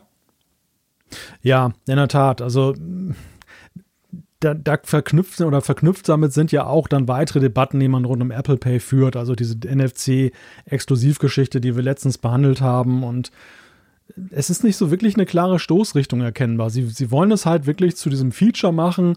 Ah, es gibt nur ein Zahlsystem, das System integriert ist, aber dieses mhm. Zahlsystem halt enthalten wir dann Dritt-Apps dann, also beziehungsweise eben dann Browsern dann davor. Das, das ja. ergibt keinen Sinn. Und nee. auf dem Mac genauso. Wunderbar integriert in das System. Es ist ja, wenn du zum Beispiel eine Touch-ID-Tastatur hast, bei meinem mhm. MacBook ähm, habe ich das ja, das MacBook Pro hat ja eben diese, diesen Touch-ID-Button und ähm, ja, aber du kannst es trotzdem nur im Safari-Browser nutzen. Also es, es, ja, genau. es ist wirklich, es ist ein bisschen sinnbefreit ja. und man sieht da halt, dass da augenscheinlich verschiedene Strömungen auch bei Apple sind in der Frage, ähm, wie, wie aufgeschlossen macht man es, wie exklusiv soll es sein und ähm, schert uns das jetzt, dass wir dann da ein bisschen weniger Reichweite haben? Nö, schert uns nicht. Hauptsache, wir haben es nur für uns. Und das ist ja, etwas komisch. Ja, genau. Und ich glaube aber trotzdem, dass mit all diesen, wir haben das Wort Kartelluntersuchung jetzt schon einige Male in, die, in, in, in den Mund genommen, ich glaube schon, dass damit wahrscheinlich ein, ein so großer Druck erzeugt wird, dass Apple nach und nach das eine oder andere genau solche, solche, solche Feature dann öffnen wird. Ja, also ich glaube, wir sollten auch mit sehr wachen Augen im Frühjahr 2023 mhm. uns die dann kommenden äh, Punkt 3 oder Punkt 4 ja. Updates von macOS und iOS angucken. Allerdings. Denn dann, denn dann im Frühjahr tritt ja die tritt ja der DMA und der DSA in der EU in Kraft. Ja. Und ähm, dann wird diesen neuen Gesetzgebungen auch Rechnung getragen. Ich denke mal, dass Apple gerade noch dabei ist, auch mit ihren Juristen zu taxieren, was müssen sie wirklich machen, was, wo können sie pokern, wo können sie vielleicht noch ein bisschen abwarten. Ja. Und dass sie dann jetzt im Winter in die harte Entwicklungsphase gehen, wo sie dann wirklich dann eben diese Weichen stellen. Mhm. Und wir im Frühjahr, kein Tag früher. Ja, garantiert nicht. wird dann diese Quadratur des Einschließens aufgeschlossen. Ja, ja wahrscheinlich. Irgendwo gibt es dann ein Türchen. Und ähm, das wird Apple so lange machen, wie sie sich leisten können. Sie werden so lange versuchen, dort, wo es ihnen nicht so weh tut, das da nachzugeben und bei anderen Sachen knallhart zu bleiben.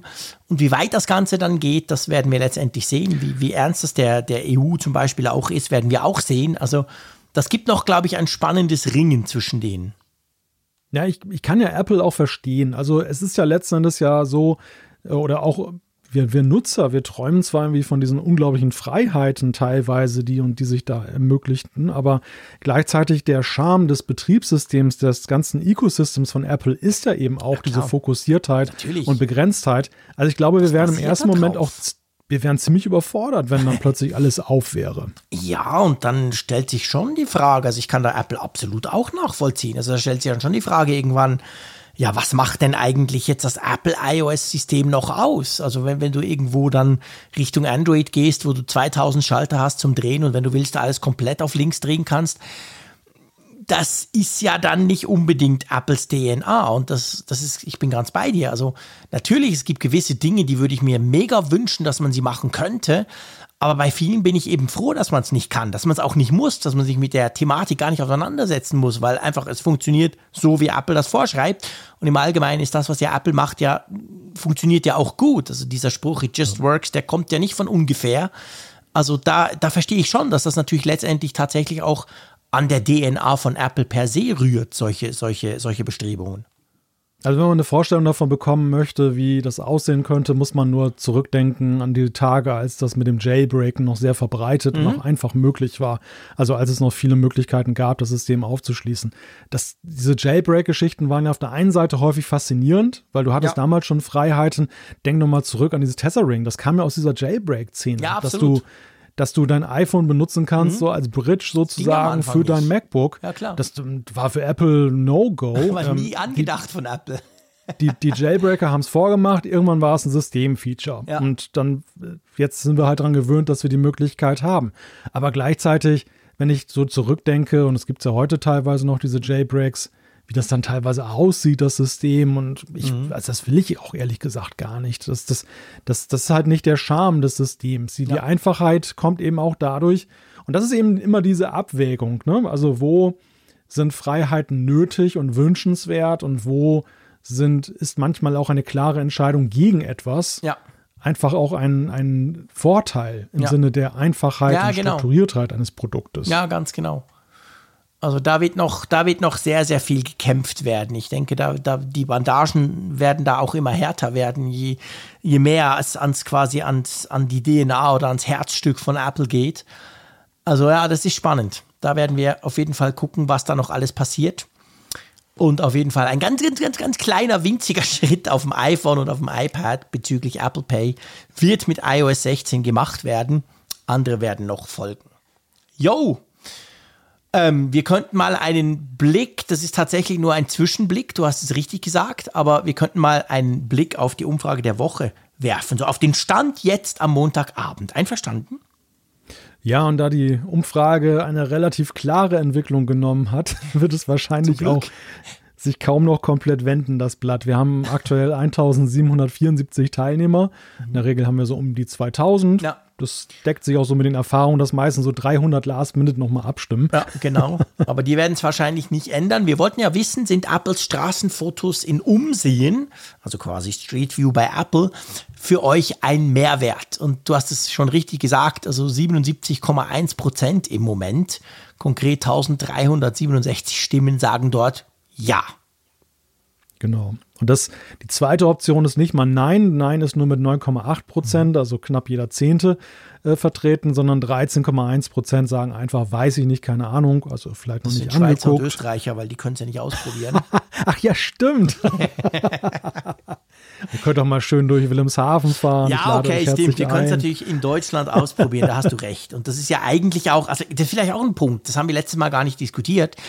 Ähm, wenn du jetzt ist egal, ob du Umsehen nimmst oder nimm vielleicht Street View, da ist die weltweite Abdeckung ein bisschen besser.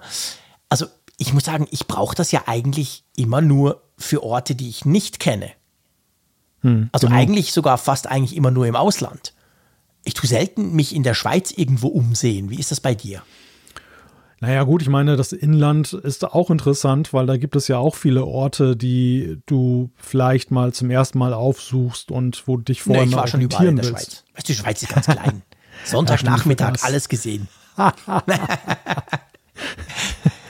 Hatte ich heute noch so, ein, hatte ich heute noch so einen kleinen Scherzbeef auf Twitter mit jemandem, der wurde. Ehrlich? ja, da ging es irgendwie um, um die, die Schweiz und das Durchfahren und so mhm. weiter. Ach so, da, da wurde die, die Deutsche Bahn mal wieder veräppelt und mhm. dass äh, es äh, in der Schweiz ja keine Verspätung gibt und so weiter und so fort. Und da habe ich gesagt, naja, wenn ihr nicht künstlich das Tempo senken würdet, ich wäre sowieso in zehn Minuten durch in der Schweiz mit dem Auto. und das kam da nicht so gut an, oder? Ich habe nicht den Eindruck, dass es gut ankam. Ne? Sehr schön. Da siehst du mal, ja. ich bin mir das ja schon seit Jahren gewöhnt, diese Sprüche. Mal wieder der arrogante Deutsche. Genau, ich bin mir das schon komplett raussehen. gewöhnt. Habe mich schon total daran gewöhnt von dir. Fürchterlich. Nein, aber ich grundsätzlich hast du schon sogar schon vorweg. vorweg. Aber grundsätzlich hast du schon recht. Also ich habe jetzt bei Auslandsaufenthalten mhm. nutze ich Street View auch sehr gerne, ja. um eben mal mir so einen Eindruck zu verschaffen. Ähm, Gerade so, ja, Gegend ums Hotel oder solche ja, Sachen genau, halt. Genau. Dass, dass du so grob orientiert bist, wenn du da eintriffst. Genau. Genau. Das ist, das ist eigentlich das, was ich damit sagen wollte. Also, dass man halt äh, das einfach dort vielleicht eher ein bisschen braucht als, als anderorts. Ja. Naja gut, also auf jeden Fall vielen Dank. Habt ihr da ähm, abgestimmt oder tut eben noch in den nächsten zwei Tagen, bis dann die Sendung selber online geht. Aber da wird sich nichts dran ändern. Wir haben natürlich auch eine neue Umfrage der Woche. Genau, und eine ziemlich einfache Frage, aber die ist auch mal wieder spannend, so als mhm. Zwischenstand. Ich glaube, irgendwann haben wir das sicherlich auch schon mal gefragt. Und zwar, nutzt du Apple Pay? Genau, wenn wir schon dabei sind. Da gibt es einfach wirklich nur zwei Möglichkeiten dieses Mal, nämlich Ja und Nein. Also genau. ganz einfach, wir wollen da nicht noch wissen, ob ihr es könnt oder nicht, euer iPhone zu alt ist, whatever, ihr keine Kreditkarte habt, sondern nur ganz generell, ob ihr das nutzt oder nicht. Ja, bin ich auch sehr gespannt drauf. Ähm, man müsste ja eigentlich solche, solche, wie soll ich sagen, solche wiederkehrenden Fragen dann immer mal wieder machen und dann könnte man quasi ja. gucken, wie sich verändert. Das wäre auch spannend. Das setzt natürlich eine Hingabe und Herzblut voraus, was wir bei dieser Umfrage nicht an den Genau, Tag das haben wir nicht. Genau, es, es, setzt auch eine gewisse statistische eine Lust, das statistisch auszuwerten, die wir beide auch nicht haben. Aber ich ja. denke jetzt nur gerade, weil du so gesagt hast, ja, wir hatten es wahrscheinlich schon mal, dass man, dass man das natürlich auch vergleichen könnte. Aber das ist ja immer eine Momentaufnahme, die Umfrage der Woche. Und ja, auch aber du hast schon ernst. Na, ja, das ist genau der Punkt. Meistens sind es ja auch eher situative Fragen, ja, genau. die wir, wo wir einfach zu einem aktuellen News-Thema mal ja. horchen wollen, was ihr dazu sagt. Also in, in gewisser Weise ein Massenfeedback-Kanal, weil wir nicht jedes Feedback hier genau. vorlesen können, aber genau. dass jede, jede Stimme sozusagen zählt. Aber grundsätzlich hast du recht. Also den Gedanken hatte ich auch schon manches Mal. Gerade jetzt beim Thema Apple Pay ist es ja so, lange Zeit war es ja auch gar nicht möglich, weil einfach, weil viele bei ihrer Bank das nicht genau. hatten. Genau, ja klar. Und und die Hürde, es zu bekommen durch Wechsel zu einer anderen Bank, war hoch. Jetzt ja, ist es ja wirklich spielend einfach ja. für die meisten. Und ja, deshalb ist es jetzt ganz spannend, mal zu gucken, ob das dann auch wirklich dann ja, Rechnung trägt oder ja. in, in, Nutzung halt sich um. Ja, Rechnung trägt, Apple Pay. ja. selbst zur späten Stunde sind noch Wortspiele. Genau, möglich. selbst das ist noch möglich. Ich sehe, bei dir ist es nicht so heiß wie bei mir. Es ist jetzt irgendwie, keine Ahnung, 20 nach 11, einfach für euch, um das zeitlich einordnen zu können. Und bei uns ist, wir haben ja schon wieder irgendwie die nächste Hitzewelle. Bei uns war es heute über 30 Grad, soll wohl 35 Grad werden Mitte der Woche. Und jetzt im Moment gerade ist es schon noch bei mir hier, lass mir, ja, es ist 27 Grad unterm Dach. Also es ist schon auch recht schwül und so. Von dem her, hm. Lass uns zu den Schulschriften unserer Hörerinnen und Hörer kommen, da müssen nämlich wir eigentlich nicht viel tun, da müssen wir nur vorlesen. Genau. Ich fange mal an mit äh, Stefano. Ja, sehr Der gern. hat uns geschrieben, hallo zusammen, meine Frage richtet sich eher an Jean-Claude, da es sich um ein Angebot in der Schweiz handelt. Mhm. Seit kurzem kaum zu glauben, ist es möglich, das Angebot der Swisscom alternativ über eine Apple TV Box zu konsumieren. Ist dir diese App-Option bekannt, beziehungsweise falls du sie bereits nutzt, würden mich deine Erfahrungen in diesem Setting interessieren. Bisher war für mich die Apple TV Box kein Thema, da ich aber sonst schon Apple-Produkte verwende, würde ich bei einem Ersatz meiner aktuellen Set-Top-Box natürlich gerne auf das Apple-Produkt zurückgreifen. Und passend zu deiner Aussage gerade sendet er hitzige Grüße aus Basel. Ja, vielen Dank, Stefano. Und einfach für euch zur Eingrenzung. Ich finde das ein spannendes Thema, darum haben wir das reingenommen ähm, wenn es so ganz direkte Fragen gibt, wo wir sagen, ja, das interessiert jetzt nur den Stefano, dann hätte ich einfach schnell zurückgeschrieben. Aber ich finde es generell, das ist eine spannende Entwicklung, die man bei uns ganz stark sieht und bei dir vielleicht auch. Und zwar ist es so, dass bis vor kurzem ja jeder Hersteller Swisscom, zum Beispiel, da gibt es bei uns Swisscom TV, das ist ein TV-Produkt mit verschiedensten Möglichkeiten und der Möglichkeit, Filme zu mieten und, und, und, und, und. Und die hatten immer ihre eigene Box. Und bei uns Sunrise, das ist der andere große Provider, die hatte auch eine eigene Box, wenn du ihre Fernseh-, TV-Produkte und so weiter konsumieren wolltest. Und je länger, immer mehr kommen im Moment dazu, dass sie sagen, ja, wir haben immer noch die Box, aber wir haben eben auch einfach eine App für den Apple TV. Und ich kann dir zu Swisscom TV konkret zu dem Produkt, lieber ähm, Stefano, kann ich dir nichts sagen, weil das habe ich bei mir nicht. Ich habe dafür Sunrise, ehemals UPC, die sind jetzt fusioniert. Und da habe ich es auch so gemacht. Ich hatte immer dieses Kästle. Das war okay mit einer normalen Fernbedienung, nicht allzu schnell, aber es hat funktioniert und konnte eben Replay TV und was man heute alles so machen kann im Fernsehen. Und habe aber inzwischen seit einigen Monaten komplett geswitcht auf die App, weil die kann genau gleich viel, funktioniert perfekt auf dem Apple TV und ist einfach super easy in der Bedienung. Und ich habe eigentlich auch am liebsten einfach den Apple TV an und brauche nichts anderes. Der Fernseher ist quasi Bildschirm und der Apple TV übernimmt den Rest. Und das funktioniert perfekt. Und ich gehe mal davon aus, ohne das jetzt selber getestet zu haben, dass Swisscom das genau gleich gut macht. Also sprich, wahrscheinlich kannst du problemlos diesen, diese, diese Box quasi ähm, deaktivieren oder zurückschicken oder was auch immer und das Produkt dann einfach nur über die Apple TV Box nutzen. Wie siehst du das? Findest du das? Ich, ich finde das mega praktisch, weil ich mag diese blöden Set-Top-Boxen nicht. Dann habe ich drei mhm. Fernbedienungen und nerv mich dann, weil ich gar nicht mehr weiß, wenn ich mal ein, einmal pro Woche irgendwie Fernseher anmachen will, weiß ich gar nicht mehr, wo das funktioniert. ähm, ich finde das viel geiler, wenn alles auf dem Apple TV ist. Ja, sehe ich absolut genauso. Also das Apple TV hat sich bei uns auch, wenn der Fernseher überhaupt mal an ist, so zur Schaltzentrale ja, gell? gemausert. Bei uns auch. Also das, das trägt so absurde Blüten, dass zum Beispiel anstatt einfach jetzt den TV, die TV-Taste auf der Fernbedienung mhm. zu drücken und in Normalbetrieb zu wechseln, wir dann jetzt bei den Sendern, die jetzt dann mit einer Mediatheken-App mhm. dann auch dort vertreten sind, einfach da reingehen. Ja. Weil es irgendwie dieses Ble Verbleiben in der gewohnten Umgebung. ich auch. Und, und man muss auch sagen, ich meine, gut, mein Fernseher ist jetzt in die Jahre gekommen, mhm. ich habe den auch nie mehr ähm, aktualisiert, beziehungsweise jetzt dann ersetzt durch einen anderen, mhm. weil es einfach sich nicht lohnen würde, die Investition. Ja. Aber die Software ist halt auch nie perfekt gewesen. Ja. Also das war immer laggy, das ja. war immer mit irgendwelchen Bugs, dass mal was schief ging. Und mhm. das Apple TV, da geht halt nichts schief. Das ja. läuft halt sauber. Ja. Habe übrigens gerade festgestellt, in Deutschland gibt es das ja auch mit Vodafone. Die bieten auch das Gell? Apple TV als Bundle an. Ja, genau. Mit dem Giga TV. Also immer mehr. Die, die schicken dir dann wirklich eine Apple TV Box. Bei uns war es vor vielen Jahren schon, ich glaube, das war 2017 oder so, kam Salt damit raus Salt ist ein anderer Internetprovider, der hat dann auch irgendwann mal ein TV-Produkt lanciert und die haben von Anfang an, die haben gar nicht eine Set-Top-Box gehabt, die haben einfach von Anfang an den Apple TV verschickt, quasi mit einer App drauf. Die waren sozusagen bei uns in der Schweiz so ein bisschen Vorreiter von dem, aber jetzt kommen eben die großen, die, die großen Provider, die den Markt eigentlich völlig abdecken, kommen jetzt auch damit um die Ecke. Und weißt du, bei mir ist ganz ähnlich. Ich habe zwar einen modernen Fernseher von LG, super tolles Bild, OLED, alles geil. Die haben an sich auch ein recht cooles Betriebssystem, das ist WebOS. Das kannst du mit der Fernbedienung wie so mit dem Mauszeiger bedienen, kannst du mit der Fernbedienung rundfuchteln und so. Das ist eigentlich gut, das ist auch schnell. Aber ich bin mir so gewöhnt, wie das Apple TV funktioniert inzwischen und auch die Kids und auch meine Frau, dass wir einfach aus diesem Grund, obwohl das andere qualitativ wahrscheinlich auch schwer in Ordnung ist, lieber den Apple TV nutzen. Weil dann wie du sagst, dann jede App funktioniert gleich. Du weißt dann, egal ob du jetzt Netflix guckst, ob du jetzt eben irgendwie Live-TV guckst oder sonst was oder aus der Apple TV Mediathek, kannst du das alles dort drauf machen. Also ich bin ein großer Fan davon, einfach nur, nur diese Set-Top-Box und eben dafür den Apple TV zu nutzen. Eine Sache, wo wir gerade beim Thema Apple TV sind, das, das haben wir, glaube ich, auch mal als Zuschrift bekommen, musst du mir allerdings auch nochmal erklären. Mhm. Und zwar, ich bin neugierig, wie hast du es hingekriegt, dass das Apple TV über NordVPN gelaufen ist? Das habe ich tatsächlich nie hingekriegt.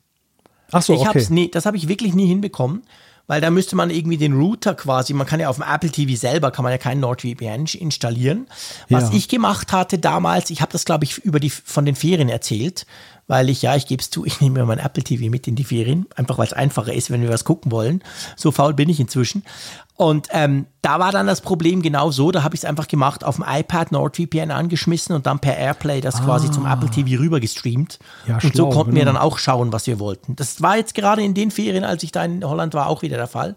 Ich hatte einen Apple TV dabei, habe den dort an den Fernseher angehängt und dann die mhm. Sachen, die eben geo-geblockt waren, die also quasi auf dem Apple TV selber direkt nicht liefen, die mussten dann halt übers, ja, übers iPad oder es würde auch beim iPhone gehen und dann per Airplay rüber gestreamt werden. Das hat eigentlich problemlos funktioniert. Beziehungsweise du hättest ja auch über Tethering dann gehen können, ne? Ja, hätte ich auch machen Mobilfunk, können. das wäre noch eine Variante Das gewesen. hätte ich ja, auch stimmt. machen können, klar, stimmt. Ja. Genau, aber wir haben in der, in der Wohnung ein WLAN und dann habe ich es ja. einfach so gemacht quasi. Ah, raffiniert. Ja, ja das hat das, das brannte ja, ja, genau. mir immer unter den Nägeln und diese Frage recht, von wir Stefano. Haben schon die ein oder andere Zuschrift zu dem Thema bekommen. Ja, ja, ja genau. Dann haben wir das auch mal aufgeklärt, dann wisst ihr jetzt, wie genau. ihr das machen könnt. So, dann kommen wir nehmen noch eine und zwar, ähm, wir haben vom Ulrich, das ist wieder eine schöne, ein schönes Beispiel dafür, dass unsere Hörerschaft einfach schlauer ist als wir. Wir haben doch über die AirTags gesprochen letztes Mal.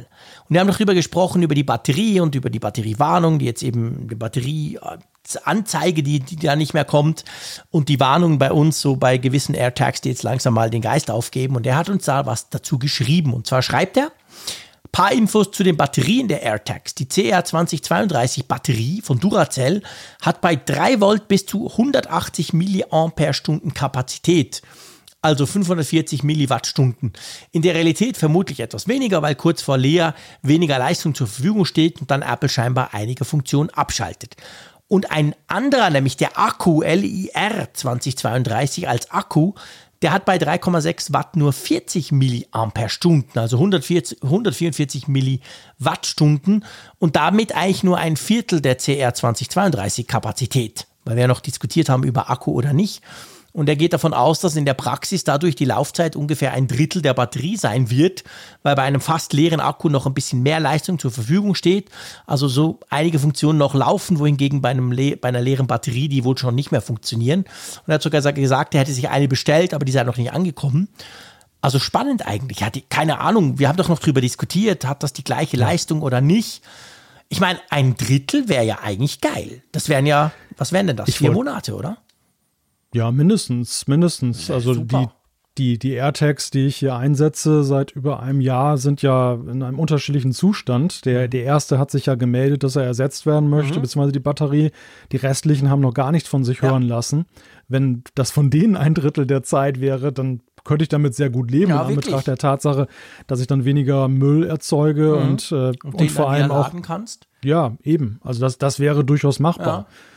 Das, also es bestärkt mich eher in diesem Experiment, ja. als dass es mich jetzt abgeschreckt ja, hat. Ja, ja, genau. Nee, also mich auch, definitiv. Ich habe mir da auch überlegt, zuerst dachte ich so, ja, aber ein Drittel. Und dann habe ich mir gedacht, Moment, aber ich meine, die Batterie hält ja mindestens ein Jahr, eher noch so ein bisschen länger. Dann wäre ein Drittel ja wirklich nicht so schlecht. Also lieber Ulrich, vielen Dank für diese technischen Informationen. Du darfst uns auch gerne schreiben, wenn du so was bekommen hast, ähm, wie das denn aussieht. Also so in vier Monaten, ob sie dann noch halten oder nicht. Und wir müssen das vielleicht auch mal ausprobieren. Ich hätte nur gar Eine kein Ladegerät dazu. Ja, das ist wieder das Problem, dass du dann erstmal wieder so ein extra Ladegerät benötigst mhm. und so weiter. Ja, das hat mich bislang auch noch ein bisschen abgeschreckt, das, das zu machen. Ja. Ich schiebe das nur noch vor mir her, diese, diese ganze Thematik. Eine kleine Zuschrift, wenn ich die noch schnell ja, reinnehmen darf, die ist auch schnell beantwortet. Der Fabian hat nämlich eine Frage gestellt zu meinem E-Scooter. Ah. Und zwar, wie, wie transportierst du die kleinen Besorgungen auf deinem Roller? Wäre nicht vielleicht ein Lastenrad mit Motor etwas für dich? Du, da bekommst du teilweise bis zu 70 Kilogramm Zuladung rein und bist fünf Kilometer pro Stunde schneller. Dazu muss ich erstmal sagen, in der Lastenrad-Community habe ich mich ja sowieso schon völlig unmöglich gemacht. Ich kann also gar kein Lastenrad mehr. Ähm. Ja, ehrlich? Was hast du denn gemacht? Hast du wieder rumgepöbelt? Ich habe hab mich irgendwann mal zu dem Tweet verleiten lassen, zu schreiben, dass, äh, weißt du, was ein Sikorski ist? Ähm, ich, ich, ich weiß es, aber es fällt mir nicht ein. Sag's mir kurz. Ein Sikorsky ist ein, äh, eine, ja, ein Unternehmen, ein US-amerikanisches Unternehmen, mhm. das äh, vor allem für seine Hubschrauber. Ah ja, genau, Hubschrauber. Ist. Ja, logisch, klar. Genau. Ich, ich die stellen so, ja. die stellen auch so, so richtig fette ja. Hubschrauber her. Und ich habe irgendwann mal getweetet, so von wegen der, das Lastenfahrrad ist der Sirkowski der Helikoptereltern. okay. Da gab es wohl ein paar böse Reaktionen drauf. Es kam nicht uneingeschränkt gut an, sagen wir mal so.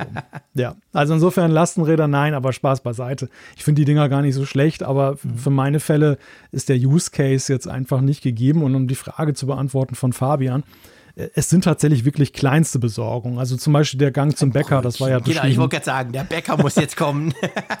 vier Brötchen sind jetzt nicht so viel Ballast. Und äh, das mache ich ganz einfach so. Ich habe tatsächlich experimentiert, da mal so ein Körbchen vorne dran zu machen. Mhm. Ähm, das, das sah einerseits ein bisschen lächerlich aus und zum anderen war es dann, dann eben auch so, dass ich keine wirklich funktionierende Lösung gefunden habe, weil die meisten Fahrradkörbe sind halt für solche dünnen Fahrradlenker gemacht und diese ja. E-Scooter haben häufig sehr dicke Lenker vorne. Ach so, ja. Das heißt, diese klassischen Halterungen gingen nicht. Dann habe ich es probiert mit Klettband, so drumherum mhm. und so.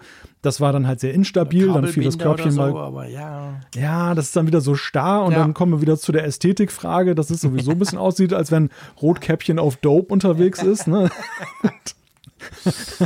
Und das Ende vom Lied ist, dass der gute alte Jutebeutel, wie wir hier sagen, mhm. der, der Hin- und Herbeutel, also quasi so eine, so eine ja, Tragetasche, ja. entweder aus Stoff oder, oder aus einem Kunststoff, dann ähm, einfach ein Lenker dran gemacht wird. Und dementsprechend dürfen die Besorgungen nicht zu schwer sein. Ähm, mhm. je, nach, je nach Fahrtwind kann es auch sein oder nach Schwere des, des transportierten Gutes, dass der Büdel dann auch so ein bisschen in der Luft steht beim Fahren. Ich, ich, ich will keine Details, Malte. Vor allem bei Leerfahrten ist das immer so eine Sache, weißt ja, du, wenn ja, du ja, bei, bei den Nordseewinden und so weiter, das ist wie so ein kleine, wie so eine Windhose, weißt du, die so mhm. an den Autobahnen hängen und, und dann die, viel Akku. Die Windrichtung anzeigen. Genau. Und du wunderst dich, warum du viel weniger weit kommst damit plötzlich. Ja, oder so ein Bremsfallschirm wie beim, mhm. beim Space Shuttle, wenn das genau. gelandet ist. So, so in etwa musst du das vorstellen. Ja, es ist wahrscheinlich auch ein lustiges Bild, aber sehr, sehr nützlich. Also es funktioniert gut. Alles klar. Ich meine, es war mir sowieso klar, dass du mit dem Roller vor allem zu Brötchen, Brötchen holen fahren tust und nicht unbedingt den Wocheneinkauf erledigen wirst. ja, das wäre schwierig. Das wäre wahrscheinlich schwierig, genau. Jo, gut, du, ich würde sagen, das war's doch für die Ausgabe ähm, 339. Wie gesagt, einmal zwei Tage vorher aufgezeichnet für euch, aber ganz normal im Podcatcher, wann ihr die erwartet habt. Und ja, wir hören uns einfach nächste Woche wieder. Übrigens, vielleicht noch ein kleiner Teaser. Wir hatten am Freitag Apfelfunk am Hörer. Es war super interessant mit dem Renato und natürlich dem Raphael. Wir haben ganz, ganz toll zusammen diskutiert.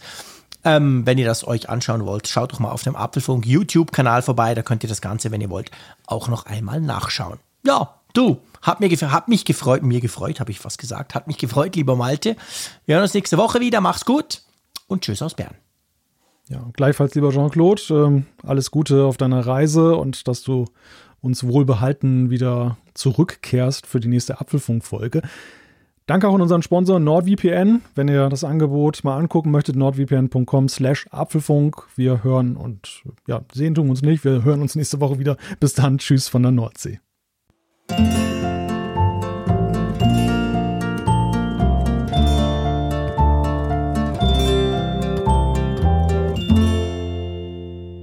Immer auf Empfang mit Funkgerät, der App zum Apfelfunk. Lade dir jetzt Funkgerät für iOS und Android kostenlos im App Store und bei Google Play.